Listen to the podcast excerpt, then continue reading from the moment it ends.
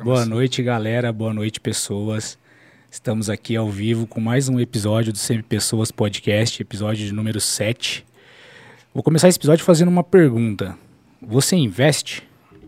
Porque hoje o bate-papo vai ser sobre investimentos financeiros. Vamos falar sobre investimentos em geral, mas mais focado na parte de criptomoeda. Então a gente está aqui hoje com a Yara, né? Eu sou o Edri, aqui do meu lado está meu parceiro Brunão. Bom demais. Que isso, hein? Que apresentação, Edão. Você viu? Estamos evoluindo. Dá boa noite aí para todo mundo, né? Todo mundo aí que tá. Não sei se tá com frio, tá com calor, agora esquentou, né? Mas dá um abraço aí. É, fazer o convite, é, inscrever no nosso canal, é muito importante para a gente também, né? Para estar tá com esse projeto de pé, trazendo pessoas legais aqui toda semana. Se você der um joinha aí, um like, se, se inscrever no canal, vai ajudar bastante a gente. E antes da gente falar com a Yara, eu só queria agradecer dois apoiadores do projeto. Um é Empregor, então é uma plataforma de, de recursos humanos, né, de gestão de pessoas, onde tanto o empregado como o empregador se conectam através dela. Então, para quem está precisando de emprego aí é 100% gratuito. Então, você faz um cadastro lá super rapidinho, já vai ter várias é, vagas de, de trabalho aí, né? E para o empregador tem planos também gratuitos e planos pagos com algumas ferramentas que vão te ajudar a otimizar seu processo. Então entra lá no www.empregor.com.br e, e conhece essa, essa nova ferramenta aí. E o outro patrocinador nosso, nosso apoiador, é a Benefícia, que é uma empresa de seguros. Então, se você quiser aí fazer um seguro e ficar realmente tranquilo, a Benefícia é especialista em todos os seguros, né? apta a todos os seguros. Conta com uma equipe aí de mais de 20 pessoas na região para fazer aquele seguro que você vai realmente ficar tranquilo. Então, para começar aí, agradecer o, a, a, presença da Yara, né?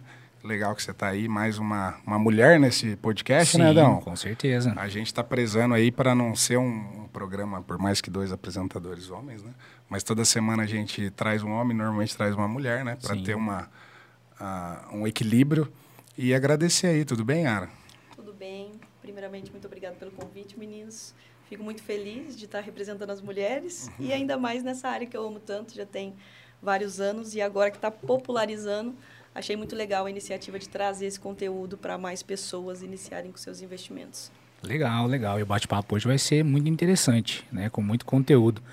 E eu Tomara vi... que eu aprenda alguma coisa, é, né? Eu também, cara. Eu ia até trazer um caderninho, acabei esquecendo aqui, Só... mas depois Vou estar assistindo novamente para a gente estar tá anotando tudo certinho aqui. Foi estratégico, foi estratégico foi a convidada. Mesmo, com certeza. E hoje eu vi uma. Tava é, visualizando o Instagram à tarde e vi uma publicação de um, de um, um, rapaz lá falando assim que mulheres investem melhor do que homens. E aí eu nunca acabei não lendo a legenda, mas eu vi lá falando sobre isso. E, e é legal que o investimento ele está crescendo muito, né? É, o brasileiro hoje está começando a ter um pouco mais de acesso a essa informação, né? As redes sociais estão tá difundindo isso e a gente vai estar tá falando bastante sobre isso hoje, Sim. né? E, e, e, você, Yara, como que assim você iniciou? Como que, que começou essa questão assim na, na parte dos, dos investimentos? Vamos lá, foi uma trajetória e tanto. Demorou um pouquinho para eu conhecer a bolsa de valores de fato. É, eu iniciei, na verdade, foi uma virada de chave, eu digo assim, que o investimento entrou na minha vida como uma virada de chave quando eu percebi que só de você ter dinheiro você conseguiria fazer dinheiro. E eu comecei a dar relevância para cada centavo. E as pessoas não dão tanto valor àquele um real, dez reais. E quando você presta atenção que isso, ao longo prazo, faz uma diferença enorme. Então, quando eu tinha 16 anos, eu já trabalhava e um rapaz entrou na loja onde eu trabalhava e perguntou se eu comprava um cheque. Eu falei, que acho que é isso de comprar cheque? Me explica melhor. Não, eu tenho um cheque de 500 reais, que é para daqui 30 dias, e eu não tenho condição de segurar para 15 para daqui 30 dias. Você não compra por 450 reais? Eu falei, gostei. Naquela época, eu trabalhava, eu ganhava por semana. Eu ganhava 150 reais por semana. E alguém vir e me oferecer 50 reais correspondia a dois dias de trabalho meu. E eu falei, que sensacional! É só eu ter quinhentão, que eu ganho dois dias. Então, eu estou vendendo o meu tempo aqui. Eu não posso, eu tenho que otimizar essa venda de tempo, né? Então, se eu tiver 500 reais, eu já ganho cinquentão. São dois dias do meu trabalho. Se eu tiver dois mil, eu já vou ganhar seis dias. E daí, foi assim que eu iniciei, dando valor a, ao meu tempo, né? Eu falei, o que, que eu posso fazer para trabalhar menos ou ter duas frentes ganhando dinheiro por mim? Então foi assim que eu iniciei e daí eu comecei a fazer isso. É, iniciei a faculdade daí quando eu tinha 17 anos e a primeira palestra que, que, que você eu tive, estudou, Yara? eu fiz administração de empresa e engenharia civil. Uhum. Mas fiz primeiro administração de empresa aqui na FECEI, aqui em Apucarana. E daí, na primeira semana de aula, a gente recebeu vários especialistas falando de temas voltados à administração, é, contabilidade, economia, enfim, no segmento de administração. E eu tive a sorte de ter essa palestra sobre investimento de uma pessoa que trabalhava no balcão da bolsa, que já tinha tido a experiência de quebrar, de reinvestir, de reerguer, e era uma pessoa bem sucedida até então. E a gente trocou telefones e ele foi, não me recordo o nome dele, ele foi o meu a primeira pessoa assim que deu o pontapé para acender a minha curiosidade e entender melhor que eu posso me tornar sócia de qualquer empresa. Eu posso me tornar sócia, dona, né? E ganhar os uhum. dividendos, a distribuição de lucro de qualquer empresa. E daí eu dei sequência, comecei a pesquisar bastante depois tinha o Antônio Henrique, que era de Jandaia, que hoje ele já está em Harvard, desenvolveu um robô super inteligente. Ó, oh, que legal. E ele também investia, Antônio Henrique de Anin, ele é muito inteligente. E ele foi a segunda pessoa a me ajudar, porque antes era muito difícil você ter acesso à informação, né? Uhum. Hoje em dia você esbarra em, em, em notícia, né? Em, em, propaganda. Clique aqui e invista com um minuto. Naquela é, época, um minuto, um minuto você não fazia nada. era bem complicado, inclusive nem é, não tinha... tinha... muita informação e também não tinha muitas plataformas para isso, não, né? Não, não tinha é, é mas já nenhuma. era tudo online, eu acho, né? Não era, você tinha que fazer investimento no banco. Então ah, você entendi. obrigatoriamente tinha que passar por um banco. Não uhum. tinha essas corretoras terceirizadas, sim, sim. né? Igual XP, Clear, Rico, uhum. Modal Mais, como a gente vê hoje, né? É, antes a gente tinha que ter acesso ao home broker dentro do banco. Então, é, não era uma coisa muito fácil, que se, assim, alguém não pegasse na sua mão e não falasse, vem aqui Sim. que eu vou te ajudar, claro que dependia do esforço da pessoa, né? Mas se não Sim. tivesse alguém para te ajudar, era muito difícil você obter informação naquela época, a internet, você imagina, eu comecei tem 11 anos atrás. Então, até a internet já era algo assim que a gente não tinha no celular, não Sim, tinha aplicativo nossa. no celular. É, e eu acho também você fazer sempre através de alguém, principalmente quando você não tem o recurso de fazer você mesmo, é, você acaba caindo em coisas mais favoráveis para aquele teu gerente, né? Então, com certeza devia ter gerente é, na boa fé, assim, que queria Sim. realmente mostrar coisas boas.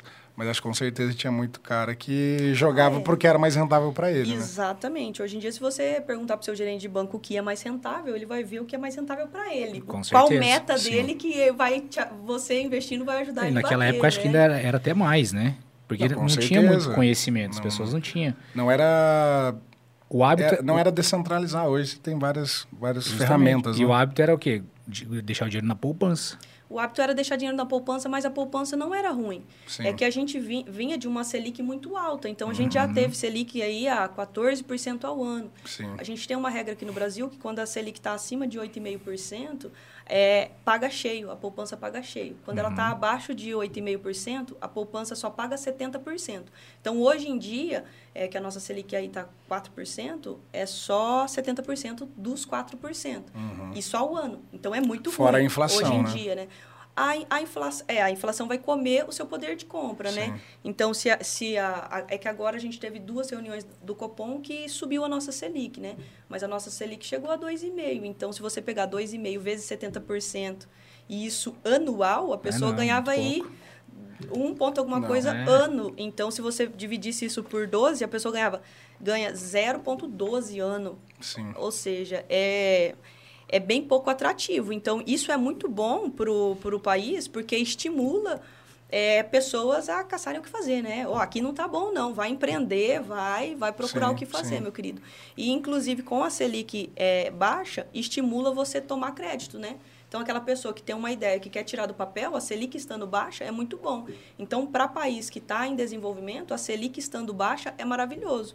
Sim. O único problema é que quanto mais dinheiro circulante, a inflação vai subindo. Então, a gente viu uma impressão de dinheiro muito grande, é, junto com um dinheiro facilitado, né? A gente uhum. teve várias linhas de crédito no ano passado do governo, então tem muito dinheiro circulante, então a inflação começa a subir, né? Sim, sim. É, mas isso muito por conta da pandemia, né? Acho que por conta da pandemia que diminuiu. Assim, é... é... Na pandemia eu tinha visto que, que, não sei se foi recorde, mas 15% a 20% do dólar foi impresso durante a pandemia. Um negócio Exatamente. meio absurdo, é... né?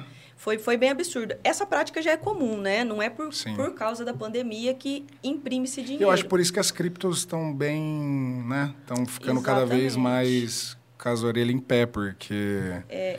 não tem ninguém que vai ali. Tem, dependendo da cripto, óbvio, Dependendo né? da cripto, Mas sim. não tem um país que vai lá e imprime. e Exatamente, é sai no descentralizado, né? É. É, foi por isso que o Bitcoin ganhou tanta força, né? Que ele tem Sim. um supply definido, ou seja, ele só vai poder ter 21 milhões Uhum. e ninguém vai conseguir imprimir mais Bitcoin, fazer Sim. novos protocolos. Então não tem como.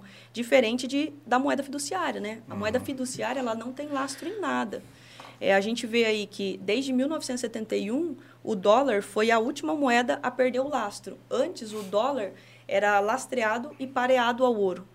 É, então, no Acordo de Bretton Woods, lá em 1944, é, o, dó- o dólar passou a ser a moeda mundial porque ele tinha lastro em ouro.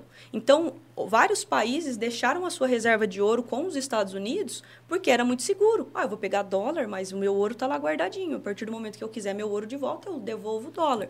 Só que em 1971, com algumas denúncias já do FMI, o presidente da época, que era o Nixon, ele estava imprimindo mais dólar do que ele tinha de reserva de ouro.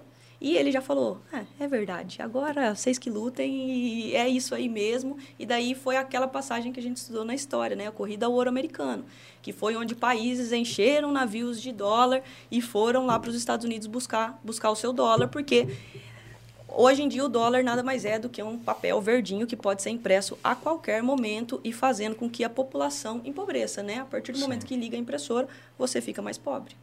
Uhum. Mas Conseguiu captar, não? Rapaz. é. Vou queimar os neurônios hoje aqui, vai ser bom o negócio. Então, as pessoas acham, até hoje, eu converso com algumas pessoas que acham que é embaixo do Banco Central o Brasil tem ouro, tem diamante, tem dólar.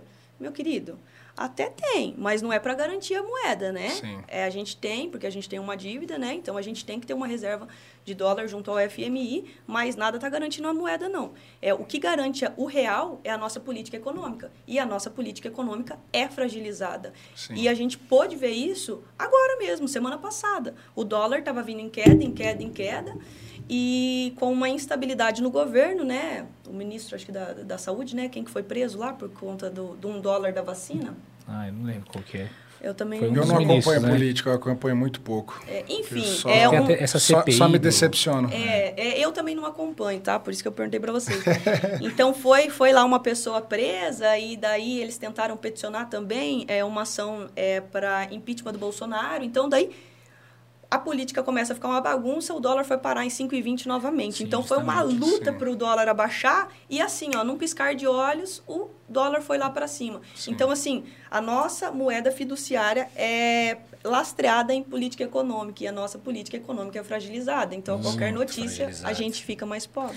É, a nossa própria economia, ela está muito atrelada à política, né? Sim. Então, como a Exatamente. gente está muito instável politicamente há muito tempo, quem olha de fora e vê o Brasil como um país para investir, o cara já começa a pensar duas vezes, né? Automaticamente a nossa economia não, é- não favorece tanto, automaticamente a nossa moeda também. Exatamente. Então, é até por isso que eu, eu, eu sou bem, vamos dizer assim, não sou leigo, assim, mas eu sei muito pouco de investimento porque eu, eu, eu vejo essas coisas e me desanima, sabe? De eu falar, puta merda, dependendo do investimento, né? Mas eu falo, puta merda, eu preciso depender de um, de um político ali, que ele impacta muito no que eu estou fazendo de investimentos, né? Baseado na minha moeda.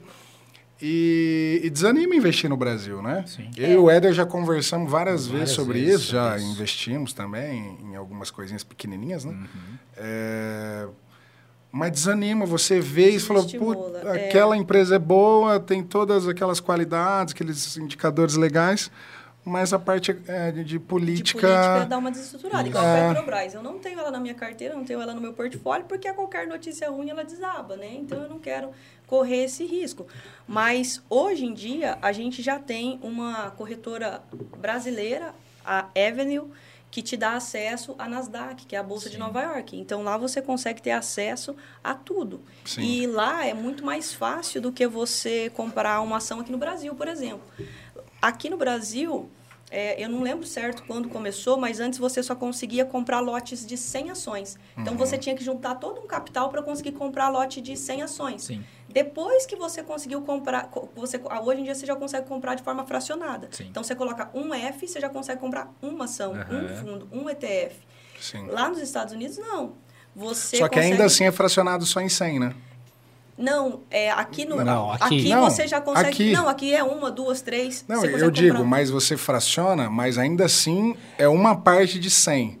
Lá, Lá você não, consegue 10 dólares, 15 dólares, Sim, né? Exatamente. Não é exatamente. é Não, fra- é, lá você consegue comprar É ma- 0, alguma é coisa. mais né? acessível, É né? mais acessível. É, só que, por exemplo, igual um Amazon lá, o valor é um absurdo você É, comprar. um- 2.800 dólares. Daí você pega e vai lá assim, eu gosto muito da Amazon, vou comprar 0,00 alguma coisa, É né? É exatamente te o que eu dá. falei, porque um, um, um barra 100 ainda é muito, né, para É. algumas empresas. É, Então, para eles- algumas empresas é. Mas aqui no Brasil, normalmente tem desdobramento. Quando a ação começa a ficar muito cara, você vê, Magazine Luiza subiu muito. De repente, a Magazine Luiza 30. Você não entende nada, né? Você É. fala assim, meu Deus, mas a Magazine Luiza estava tão alta, agora está 30. Daí é desdobramento atrás de desdobramento. Banco Inter também acho que aconteceu É, agora, né? Pouco Teve tempo também o atrás. desdobramento do Banco Inter. Pra ficar é mais justamente acessível, Para ficar né? mais acessível. Só que eu acho que dá um nó na cabeça do investidor. É, igual- Eu mesmo que acompanho, eu falo assim, nossa, parece que essa ação valia mais caro. Daí você vai pesquisar, teve desdobramento. Isso Sim. daí em banana. Eu, eu preferia é, que você conseguisse comprar de forma é, parcial do que eles ficarem fazendo Sim. desdobramento, desdobramento. Pelo menos você sabe o que você tem, né? Igual, eu lembro que eu comprava fundos, aquele FLMA11. Uhum, é Não é, reais. não é uma recomendação. Não, justamente.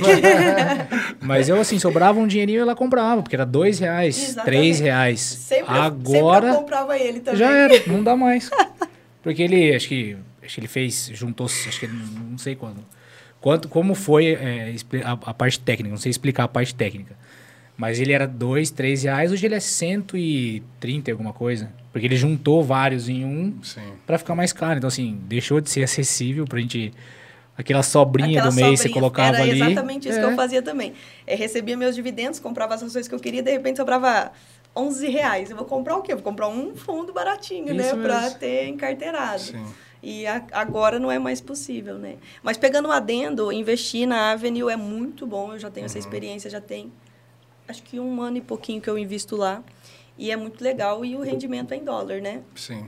Os dividendos, na verdade, é, é até um pouco menor do que aqui no Brasil. Só que você está em uma moeda mais forte, né? Então você não fica nesse tô rico, tô pobre, né? Sim. Nós brasileiros, em, de dois anos para cá, mundialmente falando, nós ficamos é, 50% mais pobre, né? Então a gente saiu de um dólar a três reais e batemos 5,70 praticamente, né? É, eu e o Bruno, a gente falava muito sobre isso, né, Bruno? Você liquidou quase todas as suas, né? Ou você tem alguma coisa aí na carteira? Brasileiro, eu liquidei tudo. É, é, a gente falava muito sobre isso. Eu perdi muito também por conta da pandemia. Se eu olhar lá na minha carteira, até um É, desespero. perdeu porque tirou, né? Tudo vermelho. Não, não tirei, tá lá. Tá lá, mas tá tudo vermelho. Então não perdeu. mais para fazer Mas- Pois médio. é, então, eu Mas pensei isso que é um nisso. negócio também bem legal, assim, a- a- que é um dos pontos negativos, eu acho, de ação específico.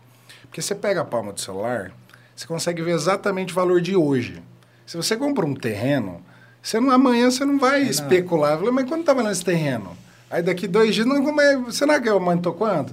Ou você não viu quanto de crime teve naquele bairro, ou o que, que, que aconteceu naquele bairro para falar esse terreno tá valendo mais ou tá valendo menos, É, né? te dá um Então pouco você- de agonia, né? Então você isso, deixa lá 5 anos, 10 anos e Não, tá acabou. lá. É Só que aí de... a ação, esse que é o que eu vejo. O cara compra, e aí chega num período como esse, ele fica ali com aquele celular, né? E aquilo ali, meu, é, É é horrível, É horrível. causa vê o seu ansiedade, causa... deteriorado. E ele né? não fica vendo se o terreno dele diminuiu ou não. Provavelmente até diminuiu, não sei, né? É, você só, Mas esse, eu você acho... só vende quando alguém tem para comprar. Eu acho quando que esse é numa um- época dessa, até o cara que, que, vamos dizer assim, as pessoas seguraram mais. Ela falou, deixa eu ver o que, que vai acontecer, né? A maioria. Justamente. Então, provavelmente aquele terreno, que é o investimento mais conservador de todos, né? Para algumas pessoas, é, também estava valendo menos naquele dia, né? Com Só que você tava não... valendo menos, porque daí você não acha para quem. Ah, vale, vale, mas vende. É, só então, dá pra vender é se igual for- a gente tiver pega- liquidez, né? É, se tiver liquidez, a gente pega uma ação, a gente sabe que a ação vale mais, então vende por mais. Não consegue vender, né? Sim. É igual o terreno. Mas para isso a gente já tem fundos imobiliários na bolsa de valor. Justamente. Que, Só na não verdade- pode deduzir imposto, né? Ah, é, Os agora a dividendos. gente tem aí o, Tá o Paulo Câmara, Guedes. né? Mas já deu tá- certo Não, isso? não, Não, ainda ainda não, não. ainda não. Mas ele quer tributar, coisa que eu acho ridícula, na verdade, né? Uhum. Porque é, se você pegar os dividendos das, da- das empresas, é, a empresa já pagou, a gente só é sócio, ele só está distribuindo lucro, né? Então, se a empresa já pagou tributo, eles querem Tributar passar para a né? gente tributar de novo. E daí a gente vai comprar um celular, um carro, paga imposto de novo. Quantas vezes a gente vai ter que pagar imposto aqui no Brasil? Sim. Brasil, né, bicho? E a desculpa dele é que, pô, se você está recebendo dividendos, você não tem que reclamar, né? Pois você já é. é favorecido, né? Justamente. Então, assim, Cara, é um absurdo, né? É um absurdo, é um absurdo. É, é assim, ridículo. Mas, mas pegando o gancho, Layara, a gente já, vixe, a gente já foi longe, né? Já. Isso, não, isso porque a gente começou falando aqui, ó, Eder, vamos, não vamos deixar Vamos tão técnico, cara. Vamos começar devagar. Mas não tá tem dando jeito. certo, tá dando certo. É, você estava falando do teu início. Ah, sim. Aí você conheceu o professor. O, É, daí é o professor, Antônio Henrique né? me ajudou. É, palestrante, o lá. palestrante, ele não era professor, não. Ele era investidor Mas você começou já na bolsa. Eu comecei na bolsa. Eu comecei direto na bolsa. E daí comprei minhas ações. E você trabalhava em outra, outra coisa. Eu trabalhava na empresa do meu pai na época, né? Ah. Meu pai tinha empresa de tinta na época e eu era gerente da loja daqui de Apucarana. Uhum. E daí eu estudava, minha faculdade era cedo, e eu estudava na parte da tarde. E daí no último ano de faculdade, que era quatro anos de faculdade, no último ano de faculdade eu estudava de dia, trabalhava à tarde e ia para o MBA à noite. No último ano você já pode conciliar, né? Então Sim. eu fiz dois anos de MBA executivo, de gestão empresarial e empreendedorismo, e lá foi outra virada de chave. Foi lá onde que eu conheci meu primeiro sócio da construtora. Naquela época eu tinha já 80 mil guardado das minhas peripécias e dos investimentos de bolsa de valores. Então eu já tinha 80 mil guardado e o Emílio Constantino, que foi meu primeiro sócio, ele falando de construção de casa, que a minha casa, minha vida estava acelerado e tudo mais. E eu falei, eu tenho dinheiro parado, parado assim, né? Mas ele falava que dava 100% de lucro. Eu falei, quero ver, né? 100% de lucro vai dar muito mais do que eu tô ganhando. Emílio, você topa construir lá comigo? Mas é em Jandaia, outro lugar eu não construo. E ele era de Maringá. E ele falou, bora. Só você achar o terreno que a gente constrói. No outro dia eu comprei o terreno. Eu peguei os 80 mil, comprei o terreno. Falei, comprei, agora você vem. Aí a gente construiu junto. Ele tinha todo o know-how e eu tinha toda a paciência de roubar tudo que ele sabia. Então, as primeiras casas que a gente fez, a gente construiu duas, vendemos. A primeira casa eu gastei, dos meus 80 mil, eu só gastei 65 mil e vendi a minha primeira casa por 125 mil. Ou seja, eu saí, blum, já deu aquele tombo no meu patrimônio. E daí, com a venda dessas duas primeiras, a gente construiu mais três. Então, eu construí cinco casas de sócio com o Emílio.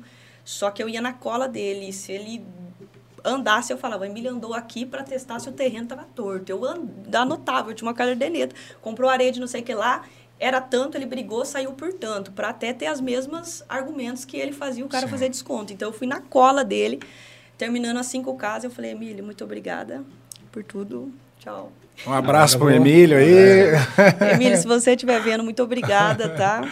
Muito obrigada. E daí eu comecei a construtora. Então tem 11 anos que eu sou investidora e 9 anos que eu tenho a construtora, Delta Aí, Empreendimentos. aí você ficou só no- na, na construtora. Exatamente. Daí eu fiquei só na construtora e sempre investindo, né? Então o dinheiro que eu ganhava na construtora, eu já tinha certo o valor que eu iria investir.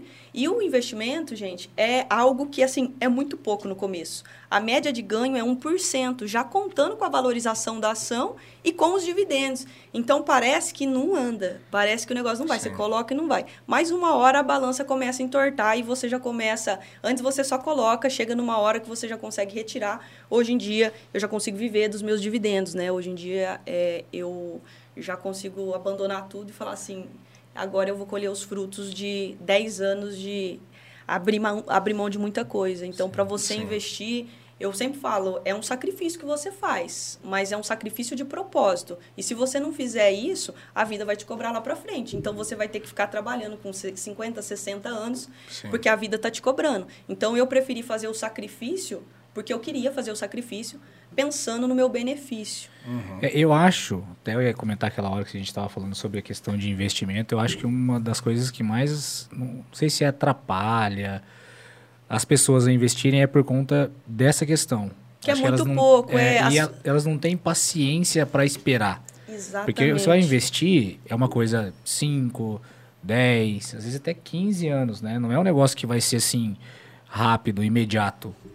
Igual você falou, É você lento. vai fazer. E aquela também, tudo depende do quanto de aporte você coloca, né? Exatamente. Porque se você estiver colocando lá, sei lá, sei lá, o cara guarda 500 reais, né? Vamos ser mais é, próximo da realidade de todo mundo, né? 500 reais, mil reais, não sei. É, talvez não é isso que vai fazer você se aposentar, Sim. né? Isso vai te ajudar. Mas você tem que focar também em aumentar esse aporte, né? Exatamente. Focar em trabalhar, se especializar. É, senão, vai ser igual um INSS, né? Você vai ter que colocar lá durante 35, 40 anos para ter um salário mínimo. Aí é. faz sentido, mas se você tiver uma ambição maior, né? Aí você vai aportando, né? É. E aqui na construtora eu conseguia fazer aportes um pouco maiores, né? E daí eu consegui até chegar na minha independência financeira um pouco mais rápido. Mas, enfim, eu tenho uma, uma calculadorinha financeira, depois eu posso disponibilizar para o pessoal, que eu já consigo fazer é, com a porcentagem que a pessoa está é, ganhando em média, de 1%, eu sempre coloco, e com o valor de aporte dela. E com 300 reais, com aportes mensais de 300 reais, a 1% ao mês, depois de 30 anos, a pessoa tem 1 milhão. Então, assim, é demorado, é lento, são 30 anos. Mas e se você não juntar esses 300 reais? Daqui 30 anos você vai ter um milhão? Sim. E esse um milhão trabalhando por você já vai conseguir te dar uma certa estabilidade, né? Ele sim, rendendo por sim, você. Verdade. Então, assim, é, eu sempre falo, a pessoa tem que ter metas. Ficar rico não é uma meta. Agora, juntar 100 mil reais é uma meta, que daí você consegue. Eu gosto de fazer analogia. É mais tangível, né? É mais tangível. É. Eu gosto de fazer analogia sempre que o valor do investimento é o seu remédio. Porque hoje, se eu for acometida por uma doença, que o meu remédio for 300 reais, eu vou tomar ou eu vou morrer? Eu vou tomar. Então, é, é, investir não é gostoso. Não é uma coisa que você fala assim, ai que legal, vou deixar de ir na pizzaria com meus amigos, vou deixar de comprar a roupa que eu quero para investir. Não é legal, não é gostoso. Mas você tem que lembrar, não é o meu remédio, é ruim agora, mas ele vai me ajudar daqui a alguns anos. Sim. Então, eu sempre faço essa analogia. E o dinheiro do investimento é aquele dinheiro que você tira antes. Então, se a pessoa estiver ganhando dois mil reais, tira lá seus 200, 300 reais e vive um passo a menos, né? Vive um degrau a menos é, vive como se você estivesse ganhando 1.700. E muita gente que eu dou consultoria fala, ah, eu não consigo. Minhas despesas estão todas anotadas, eu não consigo tirar nenhum real. E a pandemia veio para mostrar que consegue sim, consegue. Porque teve muita gente que a empresa reduziu carga horária e com isso reduziu o salário também e a pessoa teve que se virar. Então eu sempre falo, é uma escolha você escolhe, né, é passar por uma, uma, uma fase é, mais reduzida, mais contínua, para você gozar dos benefícios futuramente, ou Sim. você escolhe gozar agora e ter que ficar trabalhando, ser escravo do seu trabalho o resto da sua vida. Sim. Então, você tendo essas duas coisas em mente, que é um sacrifício, mas é para o seu bem, e você sempre vivendo um degrauzinho a menos, com certeza você vai ser uma pessoa bem-sucedida. E não é porque você ganha muito pouco que você não consegue sua independência financeira. Eu falo que aqui no Brasil é o lugar mais fácil de você ficar rico, porque tem muita gente que não faz nada. A pessoa, ela trabalha das 8 às 6 e ela chega em casa ela não quer ler nada, ela não quer saber como investir. Ela quer algo, alguma promessa louca de ganhos loucos, Justamente. fáceis. Ela não quer se dedicar e falar assim, nossa, é só 1%, mas se eu tiver constância, educação, eu vou conseguir chegar.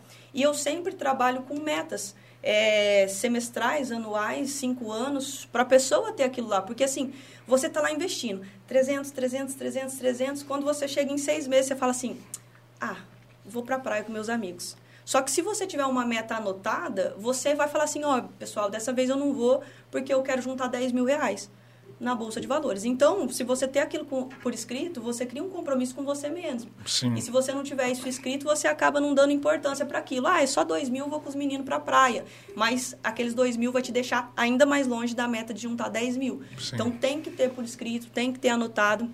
Senão fica assim, muito voando, muito intangível, aonde você quer chegar. Eu sempre fui uma pessoa com metas. Ó, eu quero chegar aqui, com 25 anos eu quero ter um milhão. É a minha meta. Então, se eu gastar 100 mil agora, lascou-se. Então, assim, teve uma época da minha vida que eu já tinha dinheiro e eu andava sem carro. Eu, não, eu andava com o carro que meu pai me dava. Era Fiorino da firma, era carro da minha irmã, eu me virava. Por quê? Se eu comprasse um carro naquele momento, eu ia me distanciar do meu objetivo. Nossa senhora, mas você é mão de vaca. Não, eu tinha um objetivo. Eu sabia o porquê que eu estava sem carro. Então, cada vez que eu tinha que pegar uma circular, e olha que eu andei muito de circular, eu falava, tranquilo, estou em pé aqui, mas é porque eu tenho uma meta. Então, quando você tem uma meta anotada, você não liga de fazer sacrifício, porque você Sim. fala, é por um objetivo e isso vai me fazer bem. Hoje em dia eu já consigo não andar mais circular, viajar algumas vezes no ano. Então, gente, vale a pena investir, cara. Assim, é um sacrifício Sim. que ele é recompensador. E ninguém que eu conheça que invista se arrepende. As pessoas se arrependem de não ter começado antes. Sim. É, e assim, Yara, com uma coisa falar assim, pô, consigo guardar trezentão, né? E outra coisa é falar agora, eu preciso investir esses trezentão, né? É, hoje a gente vê, hoje tem mais informação, né? Hoje tem é, mais conteúdos, hoje tem, enfim, mais ferramentas. Só que aí, por um outro lado, a pessoa fica saturado de, de caminhos também, né? É muita coisa. E aí, o cara que hoje quer começar do, assim, o cara pagou todas as dívidas mês que vem, o cara começou a juntar esses trezentão. É, você comentou que começou na bolsa, né? Uhum. É, hoje você aconselha o cara já começar direto na bolsa? Aconselho. Ainda assim aconselho. Porque é, dos investimentos que a gente tem disponível, é, se ele for buscar um investimento junto ao banco, ah, um tesouro direto, tesouro Selic, o rendimento é muito menor, né? É, temos é, pré-fixados, pós-fixados, mas o rendimento é muito menor do que você se expor numa bolsa de valores. E além de você poder se tornar sócio de qualquer empresa que esteja lá listada na Bolsa de Valores, você ganha com a valorização dela e com os dividendos dela. Sim. Então, se você comprar, por exemplo, um Itaú da vida, quando que isso vai te dar prejuízo? Pega o balanço do Itaú, quando que o Itaú deu prejuízo? Então, você vai ganhar se o Itaú valorizar e você vai receber a distribuição de lucro. Na Bolsa de Valores, tem empresa que distribui um lucro mensalmente, trimestralmente, semestralmente, anualmente e tem aquelas empresas que não distribuem lucro. Yara, mas por que eu vou comprar uma empresa que não está distribuindo lucro comigo? Porque essas empresas que não distribuem o lucro é porque elas estão pegando o próprio lucro e investindo nelas mesmas. Então, essas empresas são empresas que podem dobrar, triplicar, quadruplicar de valor. Sim. Já um Itaú da Vida, desde quando eu invisto, há 11 anos, acho que eu paguei 7 reais nele, e o máximo que ele chegou foi 13 e pouquinho. Então, assim, em 11 anos ele não conseguiu dobrar. Então é muito difícil uma empresa já consolidada dobrar de valor. Agora, se você. É uma gigante, né? É muito gigante. Então é, é muito difícil ele dobrar de valor. Agora, se você pegar empresas pequenas que estão começando, é bem mais fácil. Embora elas não paguem dividendos, você compra a ação dela por 10 hoje, daqui 2, 3 anos já está 20 e você ganha com a valorização Sim. da ação. E é só você pesquisar. Tem muita ação boa na Bolsa de Valores, muita ação. Sim. Boa. Mas você não, não acredita assim, por exemplo, é, a pessoa é leiga, né? Vamos supor que a gente está conversando, tem alguém assistindo esse vídeo aqui, assim, ah, eu nunca investi na minha vida. E aí a pessoa vai e entra direto na bolsa sem ter muito conhecimento. Porque normalmente o, o que as pessoas consomem de conhecimento é Instagram, né? Que Sim, fique milionário por um clique, né? Dois cliques. É, ou YouTube, né? Então a pessoa vai lá, assiste dois, três vídeos, vê um cara que posta lá um negócio no Insta, vai lá e investe na bolsa. Talvez ela não tenha muito dinheiro para fazer o primeiro aporte. Ela vai lá e faz esse primeiro investimento. E aí, de repente, ela vê a bolsa caindo, vê o seu dinheiro, vê tinha 300 reais. Aí ela olha e fala, eita, tem 200, 250, 150. Você acha que ela não... A parte da mental dela não vai poder atrapalhar isso? A parte mental atrapalha bastante, por isso que as mulheres são mais sucedidas na bolsa de valores. porque as mulheres ficam calmas, a maioria que eu conheço. Fala, meu Deus. Eu sempre faço outra a mulher fica, fica estressada com outro tipo de bolsa. É, na loja. Enfim, é, eu sempre faço outra analogia que se você teve coragem de comprar aquela ação por, sei lá, 100 reais a ação, por que, que quando ela está 80 você não tem coragem de comprar? Primeiramente, se apega aos fundamentos. Por que, que você comprou essa ação? Eu falo sempre para entrar na bolsa de valores, mas nunca entrar sem conhecimento, né? Ah, eu vou comprar o Itaú porque eu vi o podcast da Yara? Não, eu vou entrar no Itaú porque eu li alguma coisa sobre o Itaú. É, tem alguns sites que a gente pode deixar depois onde a pessoa uhum. consegue se informar.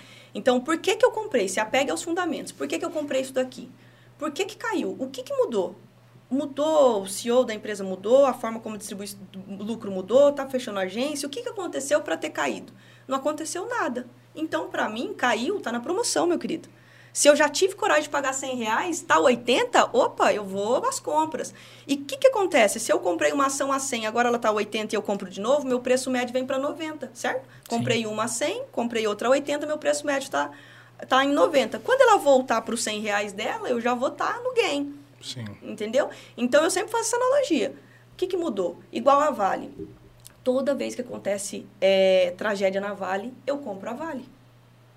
Por quê? Porque eu sei o que a Vale tem. Ah, a Vale tem terra pra caramba. É, se a gente for liquidar os bens da Vale, a ação dela já se paga.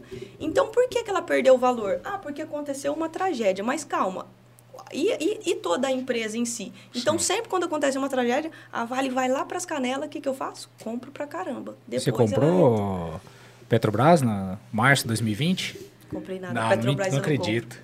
eu não Sério? Compro, eu não compro. Uma que eu não acredito no petróleo, eu só compro aquilo que eu acredito. Uhum. Eu não gosto do petróleo, vejo ele assim, daqui uns 10 anos, como um lixo que vai ser difícil a gente se livrar dele. Então, não gosto do petróleo, não gosto do fato é, da Petrobras é, ser governamental, que ali tá, é a farra do boi. Então, não é uhum. é nada atrativo. São duas coisas que eu não gosto. Se eu não gosto, eu não entro. Pode me falar que tal coisa está dando 100% de lucro. Se eu não gostar, eu não entro. Tá porque certo. não faz sentido para mim. E a partir do momento que ela derreter, vai me dar medo, porque não faz sentido para mim.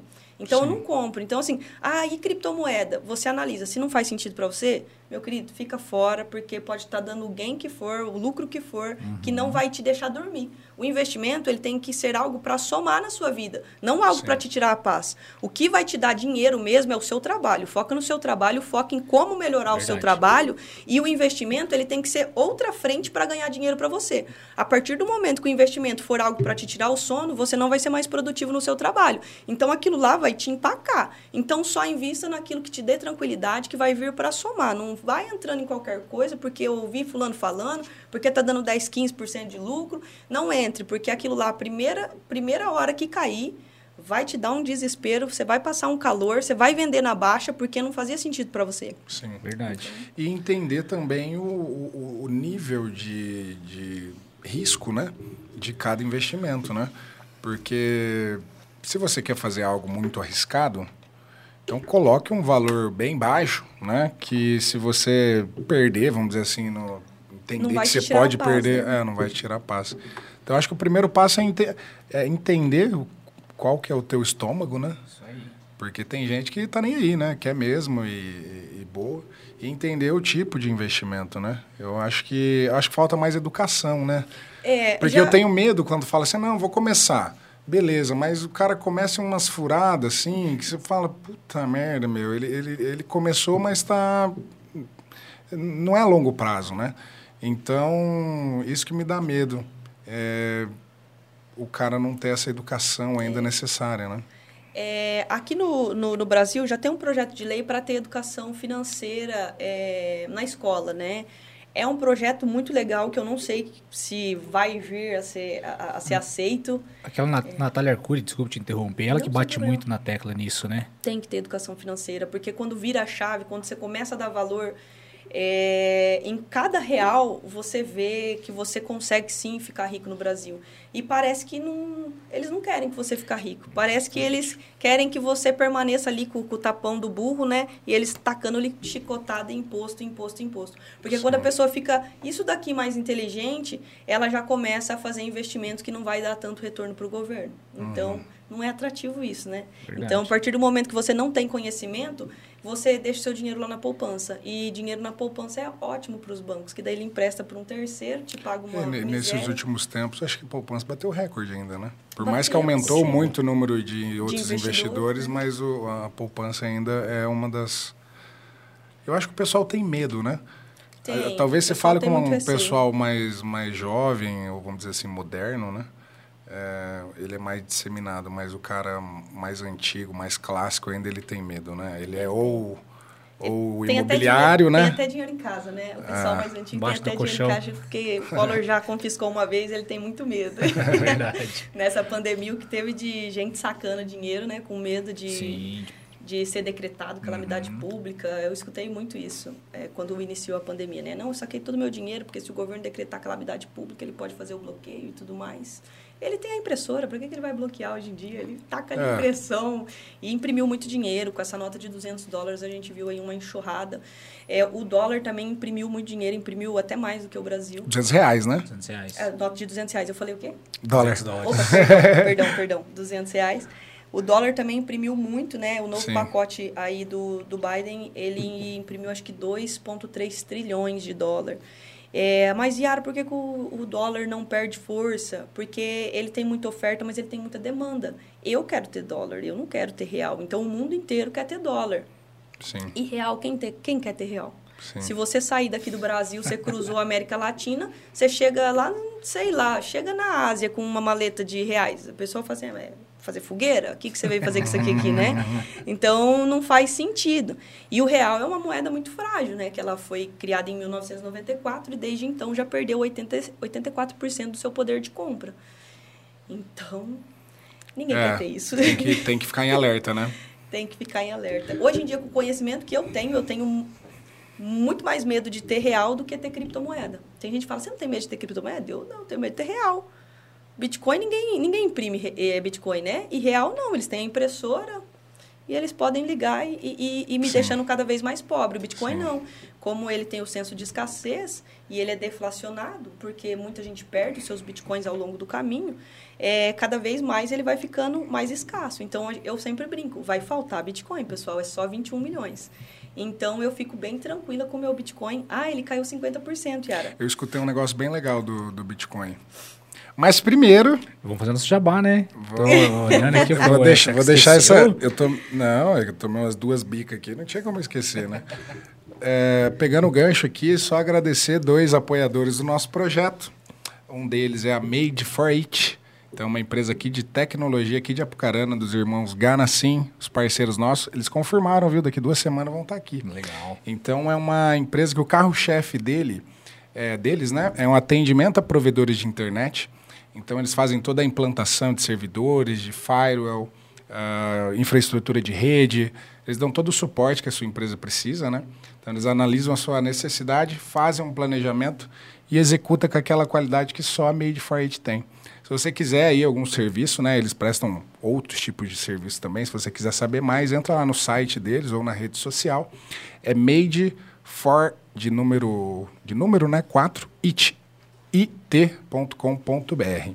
E o outro parceiro nosso é o, a indústria de alimentos danês, é uma indústria de alimentos pet aqui de Apucarana, nosso querido Begali. Então ela tem uma qualidade diferente de produtos, tanto para pet como para cachorro e para gato, né, Dão? Sim, isso aí. E tem qualidade premium, super premium, enfim, é, é uma infinidade lá de qualidade que só a Danês faz. Então, se você tem um pet shop, tem uma agropecuária, uma casa, essas casas, né, que vendem produtos para pets e, e animais, né, eu acho que vale muito a pena você ter produtos Danês. Fechou? Porque pet. Pet, Pet saudável, saudável. é pet feliz. Isso aí. São empresas apucaranenses, né, cara? Vale muito a gente ressaltar isso Show aí. de bola. Yara, então. Vamos entrar no, no investimento, criptomoeda? Falando de investimento, falando de bolsa, falando de, de muita coisa, como que o cripto entrou aí na, na tua vida? A cripto, eu levei um ferro com a cripto. É, É mesmo? eu levei. É, eu iniciei com cripto em 2017, na hora que tava aquele boom, né? E a gente na ganância, que a gente fala que é a FOMO, né? Medo de ficar de fora. Eu comprei o Bitcoin. Eu ainda não entendia da tecnologia blockchain, não entendia o projeto, o white paper do, do Bitcoin, não tinha lido, não sabia. Eu simplesmente comprei porque ele estava valorizando absurdamente. E foi eu comprar, ele Caiu. despencou. Despencou. Aí na queda, a mulher, calma, calma, calma que sou, falei, agora eu vou estudar, né? Agora que eu não vou vender essa nhanha. E daí eu fui estudar, fui estudar, fui estudar, fui estudar. E eu falei, gente do céu, como que ninguém tinha pensado nisso antes? Meu Deus, o negócio é muito legal. E daí eu só fui aumentando minha carteira, aumentando minha carteira, aumentando minha carteira. E deu esse boom louco que vocês viram, né? Então, desde a criação do Bitcoin, ele já valorizou 9 mil por cento. É, Yara, você não fica trêmula com uma queda de 50%? Ele valorizou 9 mil. Pois é. É, é, quem comprou a- ele a 60 mil tem que ter a mesma calma que eu tive lá em 2017, né? Uhum. Por que, que você comprou? Na época eu não sabia o porquê, daí eu fui estudar. Hoje em dia eu já falo, nossa, eu comprei, não sabia o porquê eu tinha comprado, agora eu já sei, vou aumentar porque eu vejo muito potencial nesse ativo e vim derrubando meu preço médio, derrubando meu preço médio. Então eu comprei Bitcoin muito barato, né? Hoje em dia ele já chegou a bater 364 mil reais. E hoje ele está 190, alguma coisa assim. É, 180, alguma É coisa. que eu só vejo a cotação em dólar. Hoje em dia eu não, eu não vejo mais a cotação em real. Até, Chique. É. é que, na verdade, o Bitcoin, ele é. A cotação dele é em dólar. Então, aqui no Brasil, ele já tinha batido a sua máxima histórica no meio do ano passado, porque o dólar bateu 5,70, você pega a cotação dele em dólar e você multiplica pelo valor do dólar. Então, aqui no Brasil, ele já tinha batido sua máxima histórica. Só que a máxima histórica lá de 2017, ele só bateu em dezembro, novembro, dezembro. Sim. Então, não tem como eu fazer análise técnica, análise gráfica do Bitcoin, porque a cotação dele é em dólar. Como é que eu vou fazer a, a análise dele em real? Se eu for analisar ele em real, eu vou ter que sobrepor o, o gráfico do dólar para eu saber o que está acontecendo. Sim, Então, são duas são análises. duas variáveis, São né? duas variáveis. Então, por isso que se conversar comigo em criptomoeda, falando em real, eu vou ser um zero à Esquece. esquerda. Eu não vou saber que valor que tá, não. Enfim, E, e assim, para quem tá lá, para quem tá em casa, né, é, às vezes fala, mas o que, que é uma criptomoeda? As pessoas sabem que é uma moeda, né? Mas acho que antes de a gente entrar no Bitcoin, Sim. acho que só explicar um pouquinho o que, é a criptomoeda, né? É, eu vou falar um pouquinho do surgimento também da, do Bitcoin, na verdade, né? O Bitcoin ele veio logo depois da crise imobiliária dos Estados Unidos. A crise imobiliária dos Estados Unidos foi, eles têm lá como se a gente tivesse um minha casa minha vida aqui. E eles foram liberando crédito é, para pessoas que não tinham condição de comprar. Então foi a bolha imobiliária dos Estados Unidos, que daí os bancos tinham que pegar de volta a casa e não conseguia leiloar pelo mesmo valor que tinha liberado de crédito e começou a virar aquela bolha. E para conter essa bolha, o Obama, que era o presidente da época, teve que injetar um dinheiro filme, na né? economia. Tem até um filme, Sim, é A a, Grande grande, Ta- Aposta. a Grande Aposta. Top esse filme, É, top muito esse bom. Muito bom, muito bom esse filme. Então, por isso que eu acho que o Bitcoin caiu tanto na graça, né? Porque as pessoas ficam desgostosas quando o governo imprime mais dinheiro, né? Porque ela vê o seu poder de compra diminuindo. E esse projeto do, do, do Bitcoin, a gente não sabe se foi uma pessoa que, que fez o protocolo ou se são várias pessoas, mas o criador se autodenomina como Sakato Nakamoto, que é um codinome, digamos assim, para ele. E ele fez o protocolo, o projeto todo em 2008 e em 2009 ele lançou aí para o mundo. Então tem algumas características do Bitcoin que são muito importantes. Uma que ele só vai poder ter 21 milhões de Bitcoins. A outra que ele é descentralizado, ou seja, ninguém é dono do Bitcoin. Ninguém pode chegar e falar, vou imprimir mais, mudei a regra. No meio do jogo, mudei a regra. E é isso que a gente vive em todos os países. No meio do jogo, o governo fala, mudei a regra. Vocês que lutem. No Bitcoin já não tem isso. Sim. Ele é s- descentralizado. E outra coisa, ele é irrastrilhado, que eu acho maravilhoso isso dele. Então, se eu fizer uma transação hoje, nenhum governo do mundo fica sabendo. Olha que legal. então é. muito legal isso. É, é que cripto também foi justamente por esse ponto forte, né? É, ele foi atrelado a muita coisa errada também, né? Exatamente. E eu acho que cria aquele também, aquele, Cria uma aquele lado B, né? Só que sempre quando você é, pensa, ah, já teve pirâmide financeira de avestruz, já teve pirâmide financeira de gado, já teve pirâmide financeira em nada, que foi o Telex Free. Enfim, já teve pirâmide Nossa, esse financeira. muita gente caiu, né? muita Você gente caiu nesse, Adão? Flex Free não. Você caiu em Caiu em alguns, né? eu caí Não, o Edão já é, caiu em alguns, hein? Você também. Eu caí em um. Eu também, uma só. Então empatou. Não, mas é, enfim. Nós, nós já entra nisso. Já, né? já vamos entrar nesse. Mas é que esses, esses que você caiu aí não tem como cair. Ué, como não? Agora vocês vão disputar. Não, o Quem- que eu caí Não, era quem de caiu cripto. pior? O que Quem eu O caiu- que eu caí o que também, caí mas o que eu caí. cripto. O que eu. Não, então vamos falar do que eu caí então. Como que foi? Teve até uma pergunta, né, Bruno? Só não vamos falar o nome, né? Pra não- Eu não lembro mais o nome. Que bom. Mas foi numa. Acho que foi logo, foi logo nessa época, 2000 e. Eu não vou lembrar que ano que foi. Quando iniciou aquela... 2017, eu acho que é que foi o boom. E aí surgia aquele negócio de mineradoras de Bitcoin. Hum, sim. O cara vinha, ele falava que ia minerar seu Bitcoin, você investia um valor, esse valor, assim, a porcentagem era muito alta em, em alguns meses, entendeu? Então ele, você podia dobrar, triplicar esse valor. E aí tinha várias cotas para você entrar. muito difícil, ah, mas, hein? cara, 2021, hoje 2021, tudo bem. Você tem muita informação. Naquela época não tinha tanta informação assim. Então, assim, eu não sabia nem o que, que era uma mineradora de Bitcoin, entendeu? E eu, eu lembro que na época cara, as pessoas aqui em Apucarana, muita gente entrou ni- nisso aí. O cara eh, apresentava um barracão, onde ia ser. Nossa, assim, era Mas um... por falta de conhecimento, porque não Justamente. existe você comprar um Bitcoin para ele ser minerado. Porque a É, mineração eu acho que o é- deles Não, você- era tipo assim, você, você- fazia parte de um, Você era de um sócio da barracão, mineradora, né? E eles Era- mineravam. Ele Acho pegava o seu dinheiro e ia minerar o Bitcoin, daí depois te, te voltava um lucro. Teve gente que conseguiu sacar ainda um pouco, mas de repente, de uma hora para outra, pum. É normalmente isso, né? que é, acontece com as pirâmides? É, a pessoa fala assim, ah, mas eu recebo todos os meses certinho. Mas é assim, até o momento que ela some. Sim. Ela não vem dando trabalho, né? Ela Sim. vem pagando certinho até o momento que ela fala assim, não vou pagar mais ninguém. Sim.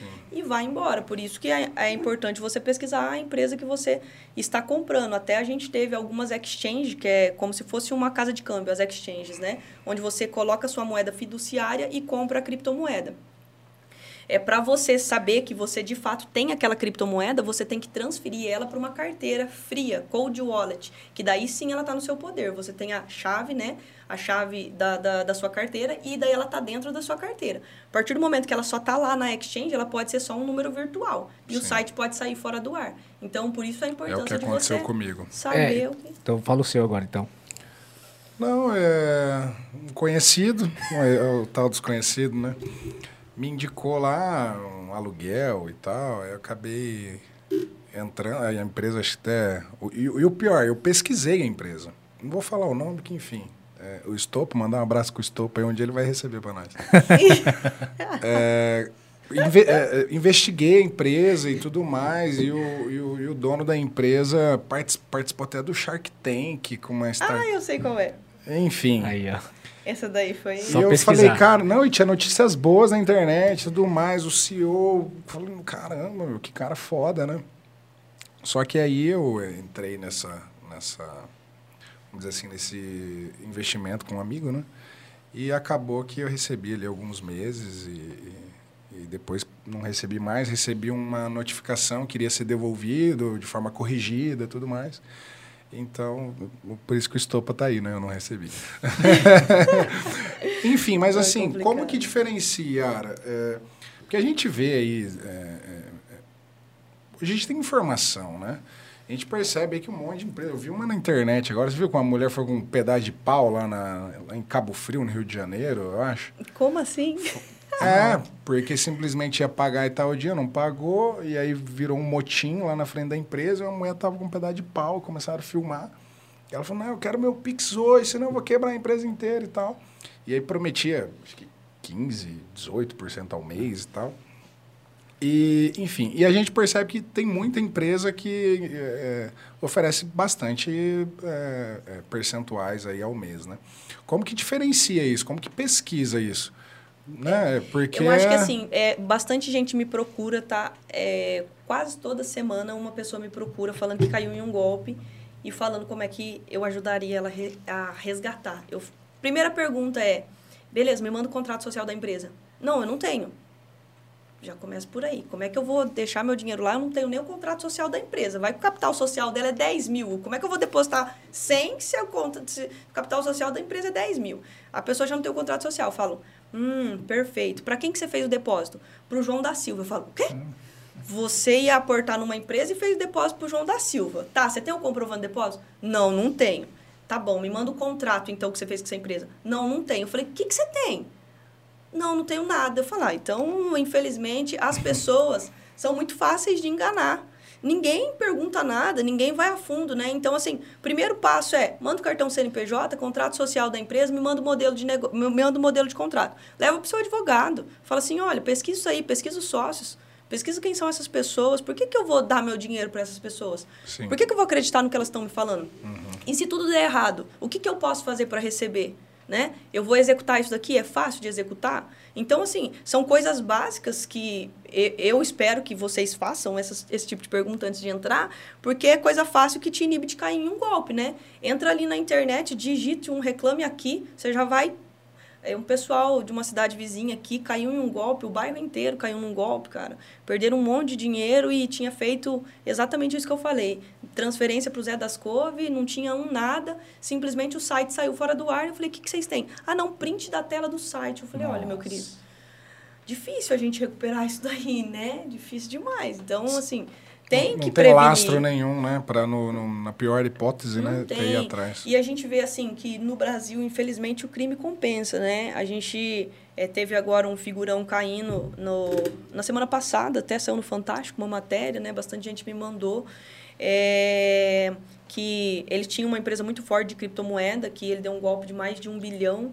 De Curitiba, e, se eu não me engano, né? De Curitiba, uhum, ele deu um golpe de mais de um bilhão e simplesmente ele chegou e falou assim que é, a carteira dele tinha sido invadida por hackers e ele estava sem nada, emitiu uma nota, ele mesmo foi até na polícia. E, enfim, é, a polícia começou a investigar o padrão de vida dele, né? Porque se cai num golpe, ele também teria que ter sido lesado. E, e, viu que o patrimônio dele, ele utilizava muita coisa de terceiro e começa, começou a fazer a investigação. O problema é, ele vai permanecer preso? Foram cinco pessoas que foram presos ele vai permanecer preso? Na época que ele deu o golpe, é, o, a criptomoeda não era nem regulamentada no Brasil, né? Que ela só foi regulamentada em maio de 2019. Hoje em dia... Qual que era a moeda?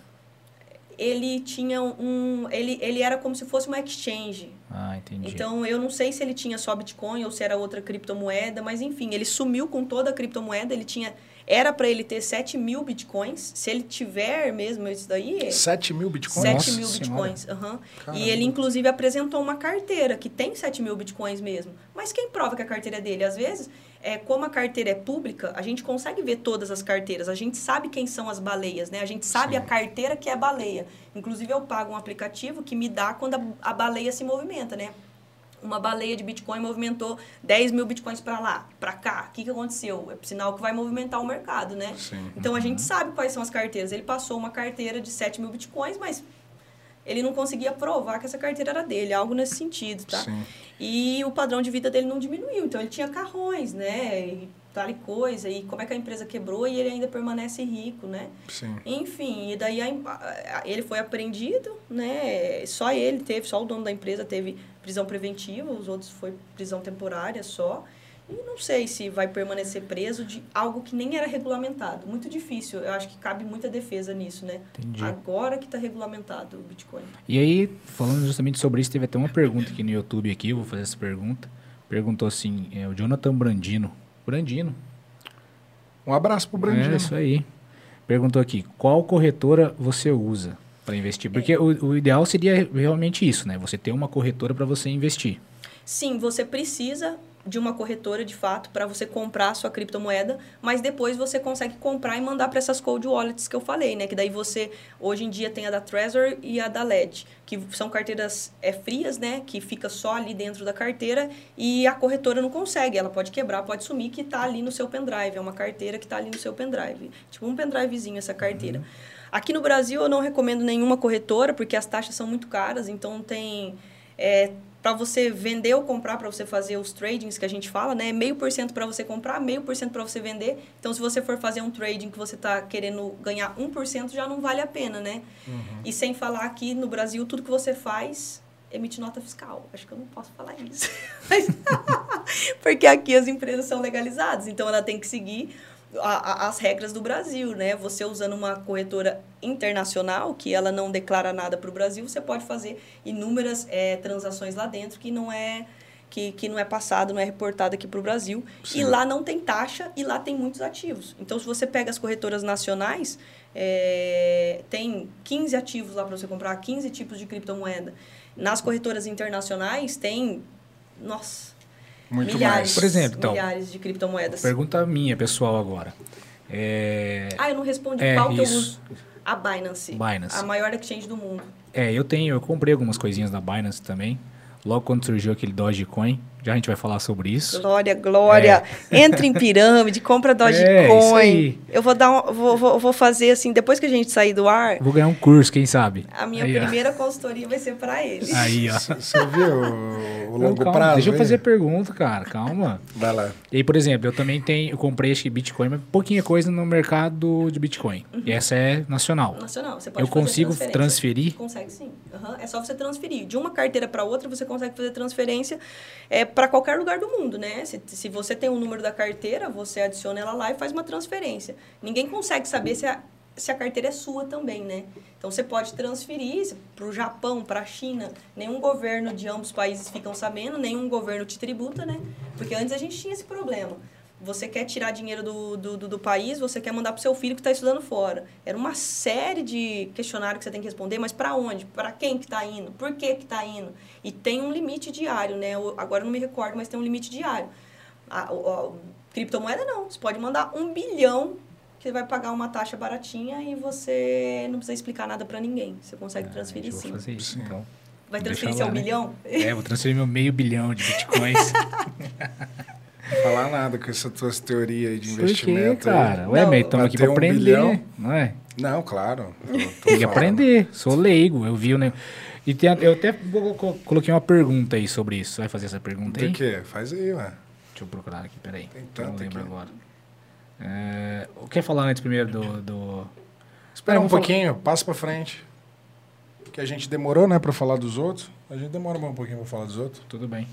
É, acabei de falar sobre essa, essa moeda do meme, né? Do Uhum. Bitcoin. Não, Do Bitcoin não, Dogecoin. Dogecoin. Hoje tem. Você sabe quantas criptos tem?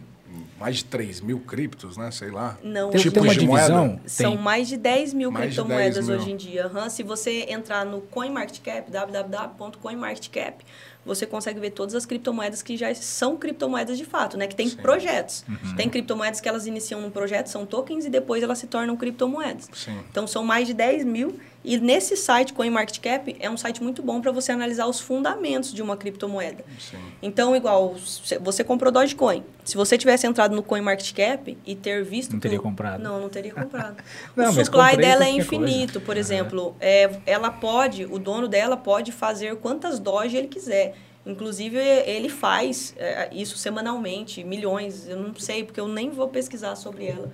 O Não projeto é dela escasso, né? ruim. Não, não é escasso. Então, você para de ter um carrasco que é o seu governo e arruma outro carrasco que é o dono da criptomoeda. Não faz sentido, né? Você está deixando um faraó rico. Sim. Então, não, não faz É, sentido nenhum. uma coisa que eu vi também é. Falaram lá os três pilares de uma moeda ela ter perenidade, né? Ela de longevidade.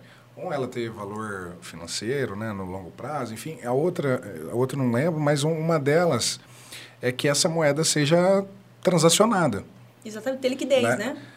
Não, digo assim, é, ela ter alguma utilização social, né? Hoje o que, que eu vejo? É, ainda poucas coisas você utiliza para pagamento criptos, né? Então, na hora que você vai analisar uma cripto aí, até o Bitcoin, que é a mais famosa, é, pouca gente usa ela, a não ser transacionar com elas mesmas, né? Tem o mais Bitcoin. alguma que faz pagamento?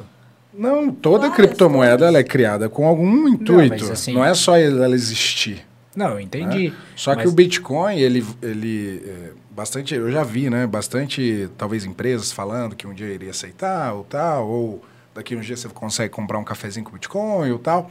Só que daí eu vi um negócio legal, eu falei assim, meu, se tivesse o Bitcoin, é, sei lá, 10 reais de Bitcoin e 10 reais na sua carteira, e o café deu 10, você não vai pagar com o Bitcoin. Não. Por quê? Porque você ainda vê ele no longo prazo, você ainda acredita que ele vá é, ter um valor muito maior, né? Então as pessoas ainda, o que, que esse cara quis dizer? Que enquanto ele não chegar ainda numa estabilidade, a galera pouco vai transacionar utilizar. comercialmente ela, Mas né? eu não vejo o Bitcoin sendo transacionado dessa maneira, né? Eu acredito mais no Bitcoin como reserva de valor. Ele vai se tornar uma commodity, como o ouro. É, antes o ouro era uma moeda, né? As moedas eram feitas de ouro e hoje em dia o ouro é uma commodity. Por que Esse era um dos pilares, reserva É. de valor. Reserva de valor. É, por que, que ele vai se tornar uma reserva de valor? Porque é muito caro para você fazer a transferência. Não vai valer a pena você mandar 10 reais do seu café para lá, porque você vai pagar uma taxa já para os mineradores minerar aquela sua transação. Então, às vezes, a taxa de mineração não vai valer a pena. Então, por isso que ele vai ser é uma reserva de valor. Para você criar mais bitcoins, por isso que quando eu li o projeto do Bitcoin eu achei sensacional. Porque imagina se o Sakato Nakamoto ele pega 21 milhões e jorra na sociedade, 21 milhões. O pessoal fala, ah, tem um monte, né? E tinha poucos usuários, tinha muita moeda, então ninguém ia dar aquele valor. Então o único jeito de surgir mais bitcoins é se tiver é, é, a pessoas usando aquele bitcoin, né? Tiver usa- usabilidade. Então, a cada bloco que os mineradores é, conseguem minerar, eles recebem uma recompensa. E esse Sakato Nakamoto ele foi um gênio, porque a cada quatro anos a gente tem o halving do Bitcoin, onde a recompensa dos mineradores vai diminuindo pela metade. Então, a gente, quando iniciou o projeto do Bitcoin, a recompensa do minerador era 50 Bitcoins. Porque também o Bitcoin era baratinho. Depois de quatro anos, caiu para 25. Depois, 12,5. E hoje a gente está pagando 6,25. Então, a cada bloco que o minerador consegue minerar, ele ganha 6,25. E daqui a pouco vai ser 3,12, depois 1 ponto alguma coisa. Enfim, Como de 4 Sempre em 4 metade, anos. né? Sempre metade. De 4 em 4 anos. Decora que é igual a Copa do Mundo. De 4 em 4 anos cai pela metade. É, algum matemático já fez essa conta, não foi eu quem fiz. É, só vai chegar é, na impressão máxima, né, no supply máximo de 21 milhões, em 2140. Porque a recompensa vai diminuindo tanto e a única maneira de surgir mais bitcoins é através da mineração. E como a mineração vai diminuindo, a recompensa só vai chegar no supply máximo de 21 milhões lá em 2140. Então é algo muito escasso, por isso que eu falo que vai faltar Bitcoin. Sim. Hoje em dia são aproximadamente 19 milhões de Bitcoins. É, é, faltam aí 2 é, milhões, mas esses 2 milhões vão, vão demorar ainda vários anos para chegar. Sim. Eu vi um negócio bem legal é, que dá esse senso de escassez e talvez até exclusividade, né? É, justamente por essa essa, esse pilar dele aí de ser é, cada vez menos, né? O cara falou, é, tem, hoje tem mais de 50 milhões de milionários no mundo, né? 50 milhões e, sei lá, uns quebrados lá. Se esses caras forem uma comunidade mundial hoje, é, não seria todos que conseguiriam participar dela, mesmo você sendo muito rico, né? Por quê? Porque só vai ter 21 milhões de Bitcoin. Então, todos os milionários do mundo falaram, eu quero ter um Bitcoin, o cara não vai conseguir. Então, é uma coisa que até para os milionários vai ser algo meio escasso. Vai ser mais escasso, é, já né? fala que vai ser coisa de gente muito rica ter um Bitcoin. Sim. Porque a pessoa não se aguenta, né? É, eu conheço algumas pessoas que tinham muito bitcoins e que foi se desfazendo ao, ao, longo do caminho porque sempre achava, meu Deus, agora já está valendo muito, já está valendo muito. Sim. E foi se desfazendo. Até eu ouvi um podcast do Perini que quando ele iniciou... Acho que foi ele que falou. Foi ele que falou? Acho ele... Que do Bruno, né? Do Bruno, aham. Uhum. Ele fez o site lá dele e tinha alguns sites que você se cadastrava que ele ganhava Bitcoin. Eu vi essa. Você viu? Uhum. E ele ganhou nove Bitcoins. E ele não conseguiu guardar, porque ele foi vendendo isso ao longo do caminho. Então, eu também acredito, né? Que Sim. você vai ir se desfazendo do Bitcoin ao longo Sim. do caminho. Então, quem tiver um Bitcoin futuramente já vai ser bem rico. Eu vai ser exclusivo, pelo menos exclusivo ele vai ser, né? Eu quero e... ter alguns, cara. Não, legal. E, e, o mais legal, dos 21 milhões, é o que você falou no início, né? É, muita gente perdeu pelo caminho, né? Perdeu. O cara perdeu, perdeu, a senha, ou nem lembrava que tinha, ou porque era, ele era transacionado de formas diferentes, né? De Sim. jogos e tal. Então deve Exatamente. ter gente que era novinho lá, que nem lembrava que é Bitcoin, e hoje é Bitcoin. Sim. Ele nossa, que vontade de ter o login e a senha, né? Não, eu fui uma palestra do Fernando Urich lá em São Paulo e do Richard Rittenband. São dois caras feras que eu, assim, tenho como mentores aí de criptomoeda. É, e lá nessa palestra foi um, eles chamaram um rapaz para falar de, da tecnologia do blockchain, né? E esse rapaz, na época que ele era novo, ele já era muito nerd e ele jogava um joguinho tal, que para você comprar as coisas precisava de Bitcoin. Então o que, que ele fez? Colocou todos os computadores da fábrica do pai dele, o computador dele, tudo para minerar Bitcoin. Então ele tinha Bitcoin para caramba. Daí, ele, isso quando ele era, ele era moleque. Em 2013, ele e o amigo dele conversando, de repente, uma matéria sobre Bitcoin. Nananã. Daí eles falaram assim, cara, não é aquele negócio do joguinho que a gente pagava moeda? E eles foram entrar no joguinho, tinha a senha. E ele não falou quantos bitcoins ele tinha, só que ele falou assim que a última coisa que ele tinha comprado foi uma armadura por 400 bitcoins. Ele queria se matar. Nossa senhora. Nossa, mano. Imagina. Imagina hoje em dia quanto isso valeria. Mas eu já vi, eu vi também já assim, é, é, pessoas que comprou Bitcoin por especulação, assim, por coisa de centavos. Sim. Ele super valorizou. É, eu não conheço ninguém que pagou centavos. Eu não. Assim, eu vi assim, internet, TikTok, ah, internet, né? Instagram. É, né? eu, eu, pessoalmente não conheço. Conheço bastante gente que pagou muito barato, que tem Sim. alguns bitcoins, que ficou milionário com Não, mas pensa assim, ó, em março de 2020, Bitcoin tava o quê? 30? 30 mil, mas assim, pouquíssima gente conseguiu comprar 30 mil, porque foi um mergulho dele, que a, que a, gente apelidou de Corona Day, né? Foi um mergulhão e ele é, já eu, logo Eu comprei em voltou, 2018 que eu entrei nessa Foi. cagada aí e era 30 mil, eu acho. É, então. E aí ele chegou a 360. Então imagina que quem tivesse naquela época 30 mil para comprar um Bitcoin. Um Bitcoin bateu 360. Não, e eu lembro do Vinícius, vou mandar um abraço pro Vinícius Fujivar aí, meu irmão. Nossa senhora, um dia ele falou: Meu, vamos comprar um negócio. Eu falei, Mas o que, que é Bitcoin? Eu, que isso, né? Eu acho que estava uns 3 mil reais. Nossa. E não, que me falaram. Só que o problema era esse, que é sempre o me falaram. Por Não- isso que eu não- também não entrei A gente assim. ficou meio assim, aí eu não entrei. É, E nem ele não- também, acho que depois acabou investindo, Querendo a ou família não, dele, é mas. 3 mil, né? Você fala, como é que eu vou colocar 3 mil em algo assim que pouca gente sabe, né? Então, Pois é. as pessoas que ficaram milionárias realmente mereceram pela coragem. É, isso aí. É aquela, né? Longo prazo, consistência e paciência. É, e diversificar, tá? É. É, assim, não é porque algo tá super valorizando que você tem que colocar tudo. E a gente vai falar de diversificação. Mas antes, Isso. Mais um. pegar o gancho aqui dos nossos apoiadores. Então, mais um deles aí, mandar um abraço pessoal da Bono. Então, para quem é, quer aí reduzir né, a energia aí da empresa ou da sua propriedade rural, da sua indústria, a Bono Fotovoltaico é uma empresa especializada né, em placas fotovoltaicas. Elas vão, faz o planejamento, vê tudo que você precisa para você acabar economizando essa energia aí, que quem não quer economizar um dinheiro, né? Às vezes não é ganhar mais, é gastar menos também, né, gente? Então, a Bono aí é uma es- empresa que aqui no Paraná e vou falar no Brasil todo, né? Que hoje eles estão fazendo projeto no Brasil todo, é uma empresa só que cresce, qualidade única.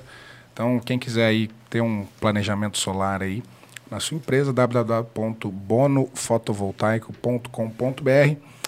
Mandar um abraço para nossos amigos que vieram aqui da Anchor. Então, a Anchor, né, é uma, uma empresa aí de moda. Então, eles têm tanto as lojas do varejo aqui em Apucarana e São Paulo, mas também atendem mais de 150 lojistas no Brasil todo. Então, se você quiser aí ter os produtos da Anchor, tem desde a moda verão, moda inverno, né? Muito legal as roupas dele. Eu, particularmente, quase só uso Anchor. Mandar um abraço para eles. Entre em contato com eles se você quer ser, se você tem uma multimarca e quer revender produtos Anchor. Entra no site www.anchordesign.com.br e vamos presentear, né, Yara? Ó, Yara, a gente sempre fala, né? Muitíssimo obrigada. Inclusive, eu vim com a ca- calça roxa, porque eu já sabia que eu sempre pessoas Mulher é chique, né? É, já vem. usa roxo. detalhe. Ó, Depois você vê certinho, a gente tem outros tamanhos, né? Vamos ver se fica Maravilha. pequeno, fica grande e tal, que daí a gente pode Adorei. trocar, porque é pra usar mesmo, tá? claro que eu vou usar. Amanhã já vou na academia com ela, com certeza. Show.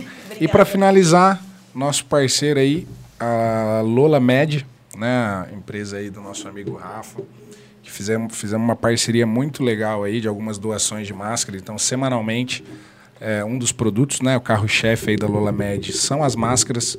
Então, se você tem um comércio, quer revender ou, enfim, é, precisa de, de, de máscaras no atacado, né, principalmente, pensa na Lola Med aí, eles têm outros produtos também, você pode estar lá no site deles, lolasoluções.com.br, é, ou nas redes sociais. Para quem que a gente fez a doação, Edão? Abrigo do menor. Abrigo do Então, ó, primeiro a gente fez na, no Lar São Vicente, né? No segundo a gente fez na COCAP, que é uma associação aqui de Apucarana de, de catadores de, de papel, de lixo, né?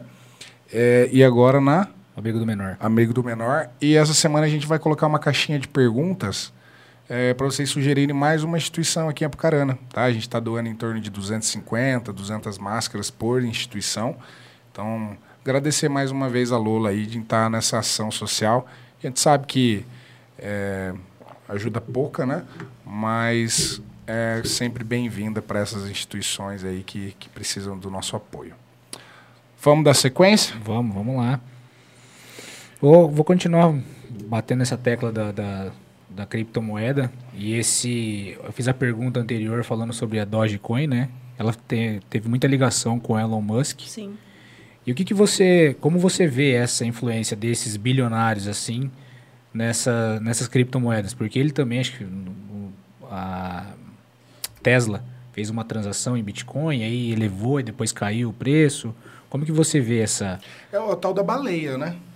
É, ele é ver- tanto baleia de audiência como a transação que ele fez, Na né? verdade, a transação dele não nem se caracteriza como baleia. Tem baleias muito maiores que ele. Ele não tinha essa força em, em, em poder econômico para falar que ele era uma baleia, não. Mas ele é uma baleia porque ele leva várias sardinhas atrás dele. Infelizmente, pessoas que não entendem de nada. E o Elon Musk não é à toa que ele é um dos homens mais ricos do mundo, porque ele é capitalista, né, meu querido? Então, assim, ele fez isso para ganhar dinheiro, não tem outra explicação. É, a Dogecoin, ele dá o pump nela, com certeza ele vende e depois ele recompra na hora que é, ele fala alguma coisa de mal, ela cai, ele recompra, fala bem, sobe, ele vende e ele fica nessa. Mas isso não é, não é crime lá? é crime em bolsa de valores. Criptomoeda é uma terra sem lei, né? Uhum. É duas coisas que criptomoeda não tem é o circuit break, que na bolsa quando está tudo despencando Sim. para tudo para os investidores se acalmarem. Bolsa, é, é, criptomoeda não, o negócio pode chegar a zero que ninguém para nada. E é um negócio mundial, é, né? Eu, tem, aproveitando né? falar isso, vou até fazer uma pergunta então meio, meio polêmica sobre isso aí. Hum. Porque teve um caso, não sei se foi no início desse ano, foi no início do ano passado, não vou lembrar, da IRBR3. Lembra que eu até comentei com é você? É uma resseguradora, né? É, ela... Uma ação da Bolsa que deu... Ela entrou em leilão no meio do, do, do, de um pregão, porque tinha muita gente comprando ela porque se ela ultrapassasse um valor de uma das baleias de uma empresa que comprou tinha muito. Tinha um monte de gente, tinha um monte de, ele tava, tinha um monte tava, de baleia que estava vendido, vendido. Isso. E as sardinhas, né, Sim. se juntaram para ser uma baleia e começaram Eu escutei falar da GameStop, comprar. dessa É, foi na mesma época. É. Foi na mesma foi aconteceu da GameStop lá no, no, nos Estados Unidos, né? Isso. E aí aconteceu a mesma coisa aqui no Brasil. E aí que aconteceu? A B3 interviu, parou as transações da IBR, porque se continuasse, provavelmente as empresas estavam vendidas e iam perder. Sim. E aí deu até Polícia Polêmica, Federal. Só que esse, esse tá circuit break é proibido, na verdade, né? Isso daí é, é uma interferência que não pode. Inclusive, muita gente falou mal, não aqui no Brasil, mas muita gente falou mal. É, eu, eu, sigo alguns brasileiros fora do país que são investidores, e eles falam: agora, cadê o, os influencers falando mal é, da, da política que foi empregada nessa situação, né? Porque não pode, são é, em raros casos, quando a bolsa toda está caindo, não quando só uma ação está tendo o resultado não, que não era o esperado, né? Então Sim. não pode acontecer isso. É, então, justamente por isso, é verdade. Lembra o circuit break é da bolsa toda, né? É da bolsa Sim. toda. Então, uma ação não pode parar. Uma ação, é. exatamente. Aí eles inventaram um leilão não, lá é para não ter Ela como ficou, operar. Acho que uma tarde e uma, e uma manhã sem se poder fazer a operação. É, é, é, tipo, quando teve da GameStop, nessa eu não vou, não vou poder comentar porque eu nem fiquei sabendo mas da GameStop as pessoas falaram, ah, então não tem interferência, né? Então a, a, ali é cada um por si, né? E não é, não foi isso na prática que aconteceu. Teve interferência sim, não sim. sei o que legalmente pode acontecer, sim. mas teve interferência sim, porque não pode. É, é informação privilegiada, né? Ele recebe informação claro. antes, porque a gente vê muito alguns influenciadores. Existe isso mesmo, né, meu? Não tem jeito. que ele alavanca uma ação alavanca, né? Tipo assim, ah, o tal influencer vai fazer um, um, um, uma live falando de tal ação. Com certeza ele já comprou, porque daí ele vai fazer a live, as sardinhas vai dar um pump, ele vai desfazer de um, de parcial, né? Então acontece isso, acontece sim, normal. Sim. isso eu... não é ilegal, né? Você fazer uma live falando que você comprou por isso, falando que não é indicação de compra, né? Não é ilegal. Tá, mas ele fala mas, que não é indicação, mas ao é. mesmo tempo ele faz, ele promove, é uma mas empresa. acho que tem alguns determinados profissionais que não pode ou não tem isso. Que não pode falar o que comprou? É. Pode, não, pode? não, não, não, não tem nada a ver. Eu sei que... Eu achei que tinha uns caras não, que, não. não sei, analista, não sei das contas. Ah, não, que... calma. É, eu não posso fazer indicação é complicado, né? O, o, analista, sim, ele pode indicar, mas você tem que ter o CNPI, que é, é algo que você tira junto à CVM, né? Ela, uhum. ela te credencia, você está apto para fazer uma análise e pode, ser, pode dar indicações. Sim. A gente tem esses reserve da, da, da Suno, que, a gente, que são as notícias que saem com analistas falando as indicações. Isso pode. Mas agora, quem não tem formação, quem não tem certificação da Uncor, não pode falar. Eu posso falar o que eu comprei. Eu comprei Bitcoin. Ponto. Não é Sim. é uma indicação de compra. Foi o que eu fiz, né? Então, isso qualquer pessoa pode falar. Hum. Não, não tem punição, não tem nada. Sim. Entendi. Não, legal. O do Elon Musk lá, pegando... Elon Musk, né? Nós Elon, que fala é. português é Elon. ele... O cara não é bobo, né? Não Primeiro, é, o cara não, não é, é, bobo. Não é. Só que eu vi uma coisa que o Joe Biden, é, o Biden lá, né? O novo presidente, os pacotes de estímulos... É, é muito interligado com essa empresa verde, empresa sustentável e tudo mais. E justamente nessa pegada que eu escutei tipo assim o lado do Elon Musk, né? Que ele meio que tirou as criptos justamente por aquelas falatórios, né, de, de que não é muito sustentável, que gasta muita energia, é que, verdade, não sei o quê, assim, né? E é. aí nesse comentário o por isso que o Elon Musk depois falou que não ia utilizar Bitcoin. Acho até na China teve alguma coisa Porque assim imagina o tanto de estímulo que esse cara não é tem. Na China, na verdade, é, eles utilizam energia que é proveniente da queima de carvão. E isso é altamente poluente, né? E a maioria das mineradoras, 60% estava concentrada na China. Então, foi esse um dos motivos do Elon Musk ter falado isso. E sim, ele falou isso porque a, a Tesla é uma empresa de capital aberto, ela comprou é, Bitcoin, então isso, isso tem que estar tá declarado, porque toda empresa de capital aberto ela tem que ter isso para o público, para os investidores dela terem acesso, né? E como ela recebe muito incentivo do governo, isso vinha em desencontro, porque nenhum governo está satisfeito com a inserção da criptomoeda no nosso Sim. cotidiano. Eles não ganham nada com isso, né? Tanto é que eu vejo aqui no Brasil é, essa política de liberal, né? Não podem usar a criptomoeda, porque eles estão tributando. Aqui no Brasil, desde quando foi feita a normativa, que é a normativa 1888, para quem quiser dar uma lida, é, é, tributado. E é um bem que você é obrigado a declarar no seu imposto de renda, né? Então, o Elon Musk tendo é, é, essas criptomoedas lá, ele tem que fazer a declaração certinho para os seus investidores. E isso vinha em desencontro com, com o que prega, porque ele está usando algo que é altamente poluente. Só que não chega nem perto a, da energia que é consumida para fazer a moeda fiduciária, para fazer a impressão de ouro, tanto de papel que gasta, tanto de tinta que gasta. Então ele fez uma jogada para ficar bem com ambos os lados e ele só se desfez de 10% do que ele havia comprado com a Tesla. Só que, e o que ele comprou com o CPF dele, que ele não precisa prestar conta para ninguém? Pois é. Você acha que ele só se desfez em 10%? Daí ele deu uma nota que ele só vendeu 10%, porque ele queria provar que tinha liquidez no mercado para se desfazer de 10% e vender é, rapidinho, né? Então, agora ele já está participando de uma organização do, do, dos mineradores, né? Para deixar isso menos poluente. Então, a China ter banido a mineração e ter banido a criptomoeda no seu país não foi algo ruim, foi algo muito bom. Porque daí as mineradoras as mineradoras elas estão migrando para outros países onde a fonte de energia é sustentável. E Sim. agora a gente, a gente teve uma diminuição da taxa de hash, que é a taxa de mineração, enquanto a, a China parava de minerar, só que agora já está normalizando, né? Até por isso que o preço do Bitcoin deu uma corrigida, porque a taxa de hash, que é a taxa de quantidades de Bitcoins que está sendo minerado, ela é proporcional ao valor do Bitcoin a gente vê uma crescente de hash e a gente vê uma crescente do preço do Bitcoin. Quando o preço do Bitcoin, quando o preço da, é, do Bitcoin cai, normalmente a, caixa, a taxa de hash está caindo também. Mas isso é um pouquinho mais complicado. Isso está né, no curso? Entender. Não, isso, isso não está no curso. Fala um pouquinho então para gente. É complicado. Para quem está em casa está acompanhando, era tem um curso de criptomoedas. É, o tempo voou aqui. Pois né? é, eu li que agora até assustei também. Fala um pouquinho para gente do seu curso. Legal.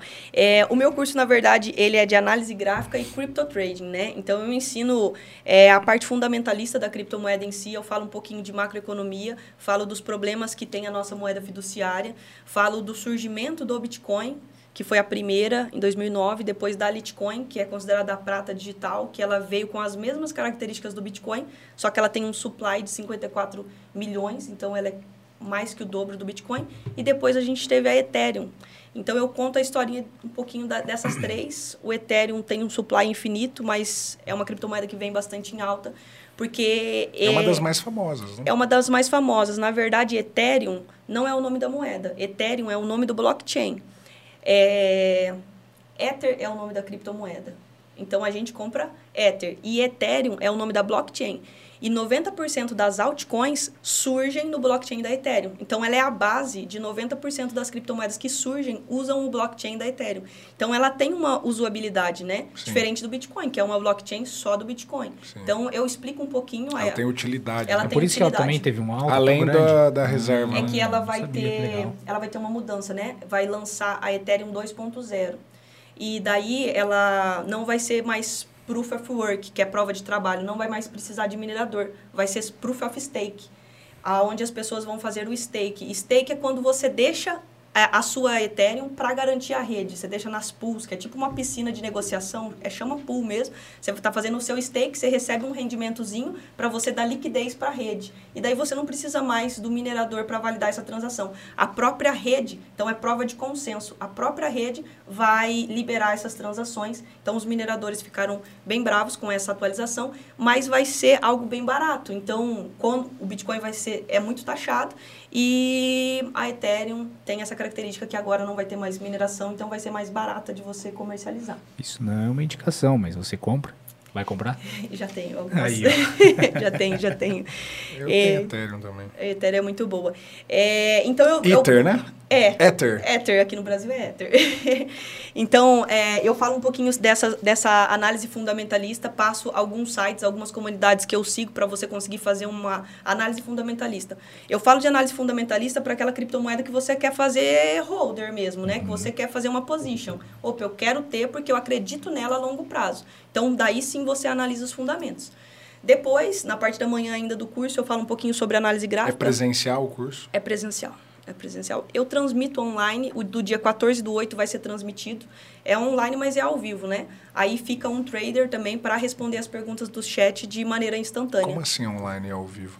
É, que na verdade não é um, um, um- um gravado, né? A pessoa Ah, vai fazer tá. online e é gravado. Ela vai junto com a turma presencial. Ah, entendi. É, ela vai fazer junto com a turma presencial. Enquanto eu falo, né? Fica um trader também que trabalha em parceria comigo, respondendo as perguntinhas da pessoa. E quando ele acha que é conveniente, ele me interrompe Que e massa. divide. Então é bem legal. Não são todos, né? Eu vou estar em Curitiba agora nesse final de semana.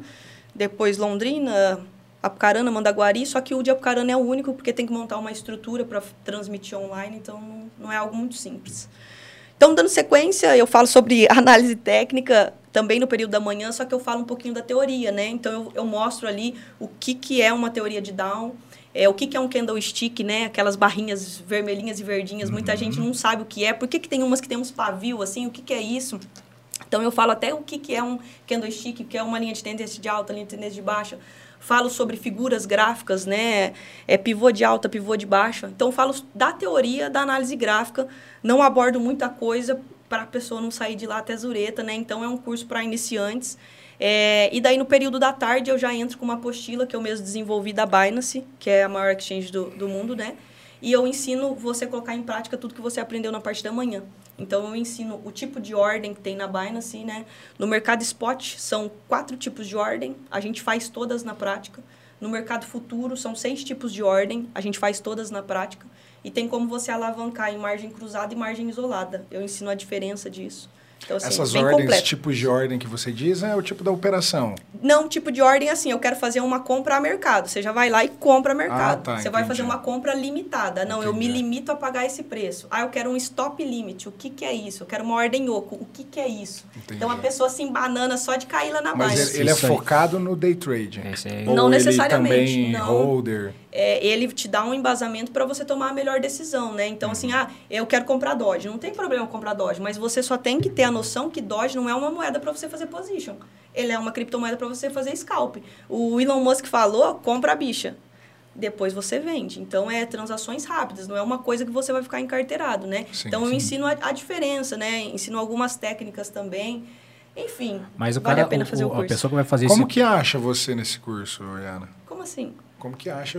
Tem No que fazer Insta, pelo Insta? Tem um ah, site? sim, sim. É, É, no algum- Instagram. No Instagram tem um link, já cai direto no WhatsApp da organização. É um pessoal que cuida da minha, agenda, da minha agenda e cuida do- das pessoas que entram em contato, respondem ali, passa o formulário de ni- nivelamento, né? Pra, porque todo mundo tem que chegar no curso com a conta da Binance aberta e com saldo na conta. Então, eles já fazem todo esse trabalho estruturado, Entendi. né? Para fazer as inscrições e na hora que E chega ele vai no fazendo o curso, curso e vai operando ali junto com você? junto comigo. E depois tem 30 dias de mentoria, que é o que eu acho sensacional, porque assim, queria eu ter começado e ter alguém para falar assim: "Olha a minha análise, tá certo o que que eu tô fazendo?". Isso é o mais complicado, porque às vezes você vê muita coisa e você fala: "Acho que é isso". E a segurança? Você coloca uma ordem de compra, o negócio cai. Você coloca uma ordem de venda, o negócio sobe. Você fala, meu Deus, você, não tô analisando tudo errado. E, na verdade, o que falta é um pouquinho de paciência, um pouquinho de timing do mercado. E daí eu tô lá para dar todo esse respaldo. A pessoa manda print, coloca. Às vezes tem gente que quer comprar e tá vendendo. Então, tira print do que você está fazendo, manda. Yara, tá certo? Qual que é a sua intenção? Ah, eu quero comprar assim, assim, assado. Opa, tá certo, tá errado. Então, eu dou toda essa estrutura. Então, o curso, é, ele é bom para quem não entende nada, porque dá essa virada de chave. E o curso é bom para quem já faz operações no mercado tradicional, mini índice, dólar, Fox. É, É a mesma coisa? Para você analisar, se você sabe fazer análise gráfica, você consegue analisar qualquer coisa. A análise gráfica é a mesma para qualquer ativo. Se quiser analisar dólar, é a mesma. Fibonacci cabe em todo, tudo quanto é canto, né? Se quiser fazer uma análise gráfica em uma ação, em uma criptomoeda, é a mesma coisa. Então, é, eu ensino a fazer isso e ensino a colocar ordens em criptomoeda, que eu acho que é o mais difícil. Você aprender de fato A operar na Binance, eu levei algum tempo para ter esse Mas, conhecimento por exemplo, lá hoje. na Binance, tirando uma dúvida, é, igual você falou sobre operar sobre mini índice e mini dólar. Uhum. Lá quando você vai operar na Binance, em day day trade, você tem que fazer uma moeda específica. Por exemplo, eu Você quero escolhe, não- comprar e vender Ether Sim, você... ou Bitcoin. Se você tiver no mercado à vista, você consegue vender Ether para já comprar Bitcoin. Você faz no par multimoeda. Você consegue fazer essa transação. Você não precisa, de fato, voltar para sua moeda fiduciária. Ah, eu tinha Ethereum, quero voltar para dólar para depois ir para Bitcoin. Você não consegue precisa fazer isso. elas. Você conecta no mercado à vista, né? Eu já tenho a Ethereum e quero fazer isso migrar para Bitcoin. Entendi. No mercado futuro, não. No mercado futuro, você alavanca. Se você tiver dólar na sua carteira futuro USD, você consegue alavancar em qualquer criptomoeda. Então, assim, por exemplo, ah, eu tenho mil dólares de garantia, eu quero alavancar 100 vezes. Eu consigo transacionar como se eu tivesse 100 mil dólares. Então, eu consigo comprar algum, uma fração bem maior de Bitcoin, né? E Sim. você tá lá alavancado. O mercado só não pode ir na contramão do que É, você está imaginando. ferrou. Senão a porcentagem que é para cima é para baixo. Então, por isso que eu ensino a colocar um stop, né? Uhum. O negócio é a, a sua técnica, o seu setup ser tão bom que um gain paga 10 stops seu. Ser violinado no mercado não é ruim, não tem problema ser violinado, mas a sua técnica tem que ser é, mais assertiva, né? Quando você ganha, você ganha muito e o seu stop tem que ser barato. Então, Sim. eu ensino algumas técnicas para você fazer lá também. Então, para até profissionais que já são experientes no mercado tradicional, vale a pena fazer o curso, porque criptomoeda é excelente para você fazer essas operações de futuro.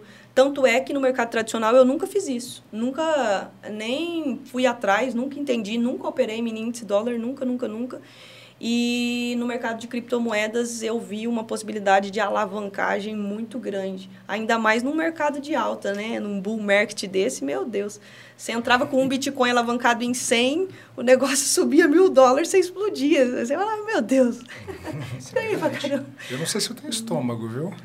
Um... É, Depois do curso, talvez, né? Pois é. No, no mercado de alta tem estômago. Agora, para enfrentar esse mercado de baixa que tá. É porque ele é muito volátil, né? Então você tem que ter uma mentalidade forte ali pra você se segurar, igual você E falou. tem que ter estratégia, né, meu? Acho Tem que que tem muito cara que eu acho que faz e não fica com esse medo, né? Porque eu acho que É, o medo, ele- ele... é também falta de conhecimento, né? É, na verdade, você- se você entrar com stop, não tem por que você ter medo, né? Você já sabe, Sabe a sua seu limite, né?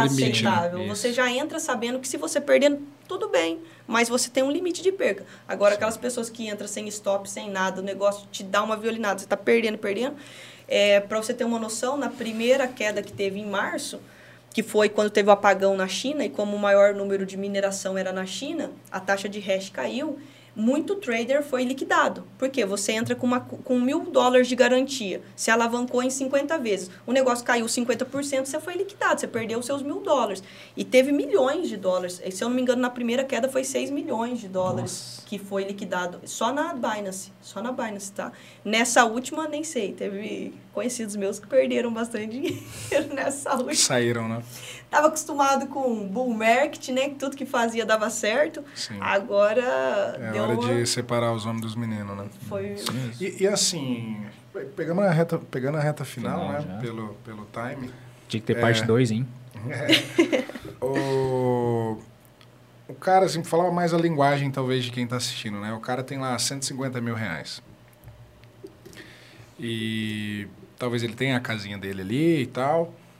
E ele quer investir, né? É, que, que você acha que, pensando em, em investi- investimentos agressivos, né? Que é o cripto, né? Acho que é uma alta vol- volatilidade. É, quantos por cento você acha que assim é, é recomendado para o cara iniciante? Porque tem o cara também, às vezes ele tem 150 mil reais e ele quer ganhar dinheiro rápido e às vezes ele coloca tudo no, no agressivo, né? Então, assim, o que, que você acha que é uma, uma, uma estratégia talvez inteligente? De quantos perc- quanto o percentual que esse cara in- invista, talvez num negócio mais tranquilo? Ele ou- tem 150 mil disponível. ele tem 150 mil. Não, maravilha. Sempre diversificar. Não tem como, ah, eu vou entrar em cripto porque está dando muito dinheiro.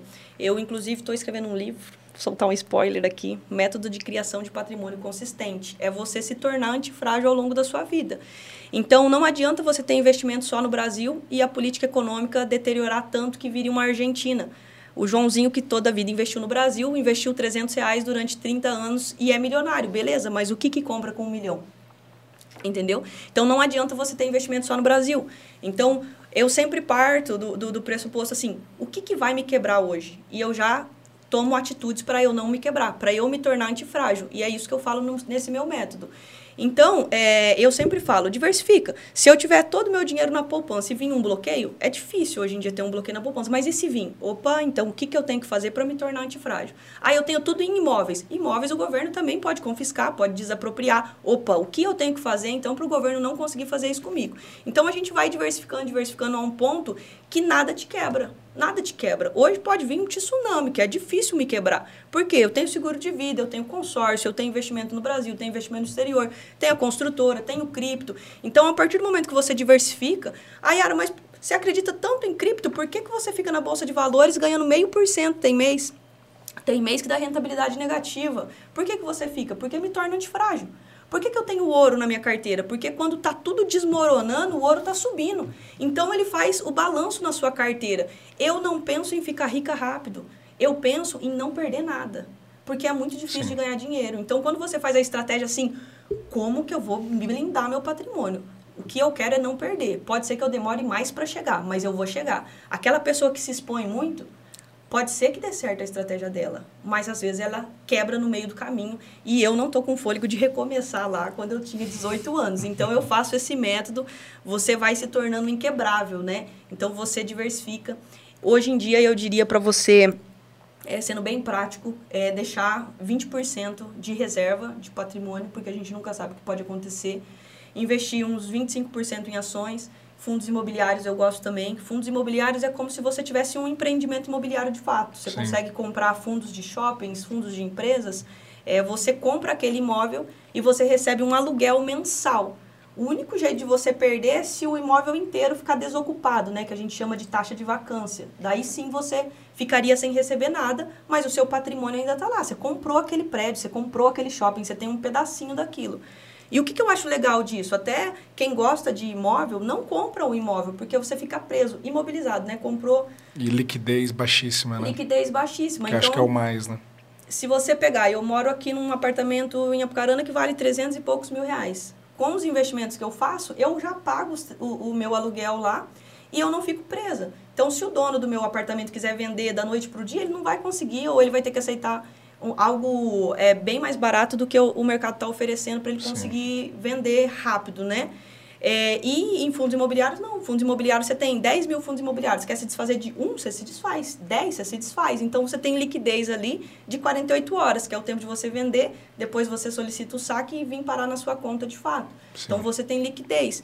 E se expõe pouco em criptomoeda, no máximo 20% e tendo conhecimento. A partir do momento que você vai ficar ficando cada vez mais tranquilo com as evoluções que está acontecendo na, no método como a gente conhece o dinheiro, aí você vai se expondo um pouco mais. É, hoje em dia eu não tenho reserva de valor em real. A minha reserva de valor é em Bitcoin. Ah, legal. E como eu sei fazer análise gráfica, nessa quedona eu saí, tá, pessoal, em 55 mil dólares e depois, que, que eu sempre trabalho com stop, né? Então, na hora que ele deu a derretida, eu saí do mercado a 55 mil dólares. Recomprei parcial a 29 e pouquinho, a 34 e pouquinho. Hoje em dia eu ainda tô fora de 25% do que eu tenho em cripto. Eu tô ainda em dólar esperando mais uma quedinha aí, que eu acho que vai, vai vir uma queda. Spoiler, quem está assistindo aí se prepara, coloque stop que tá num triângulo descendente. Eu acredito que vai Vai dar uma corrigida ainda. Vai, eu acredito é que. É que subiu próximo... demais, né? Do, do, ah, subiu muito, né? Subiu muito. Se, você pegar de janeiro para março, foi assim, assustador, né? Sim. Iria corrigir em alguma hora. E é normal essas correções de 50%. Para quem está em cripto, é tranquilo. Não, legal. E como que a galera encontra você, Yara, nas redes sociais aí? Nas redes sociais, eu tô no Instagram, é, arroba Yara com I, underline Tamires com TH. T-H-M-I-R-E-S.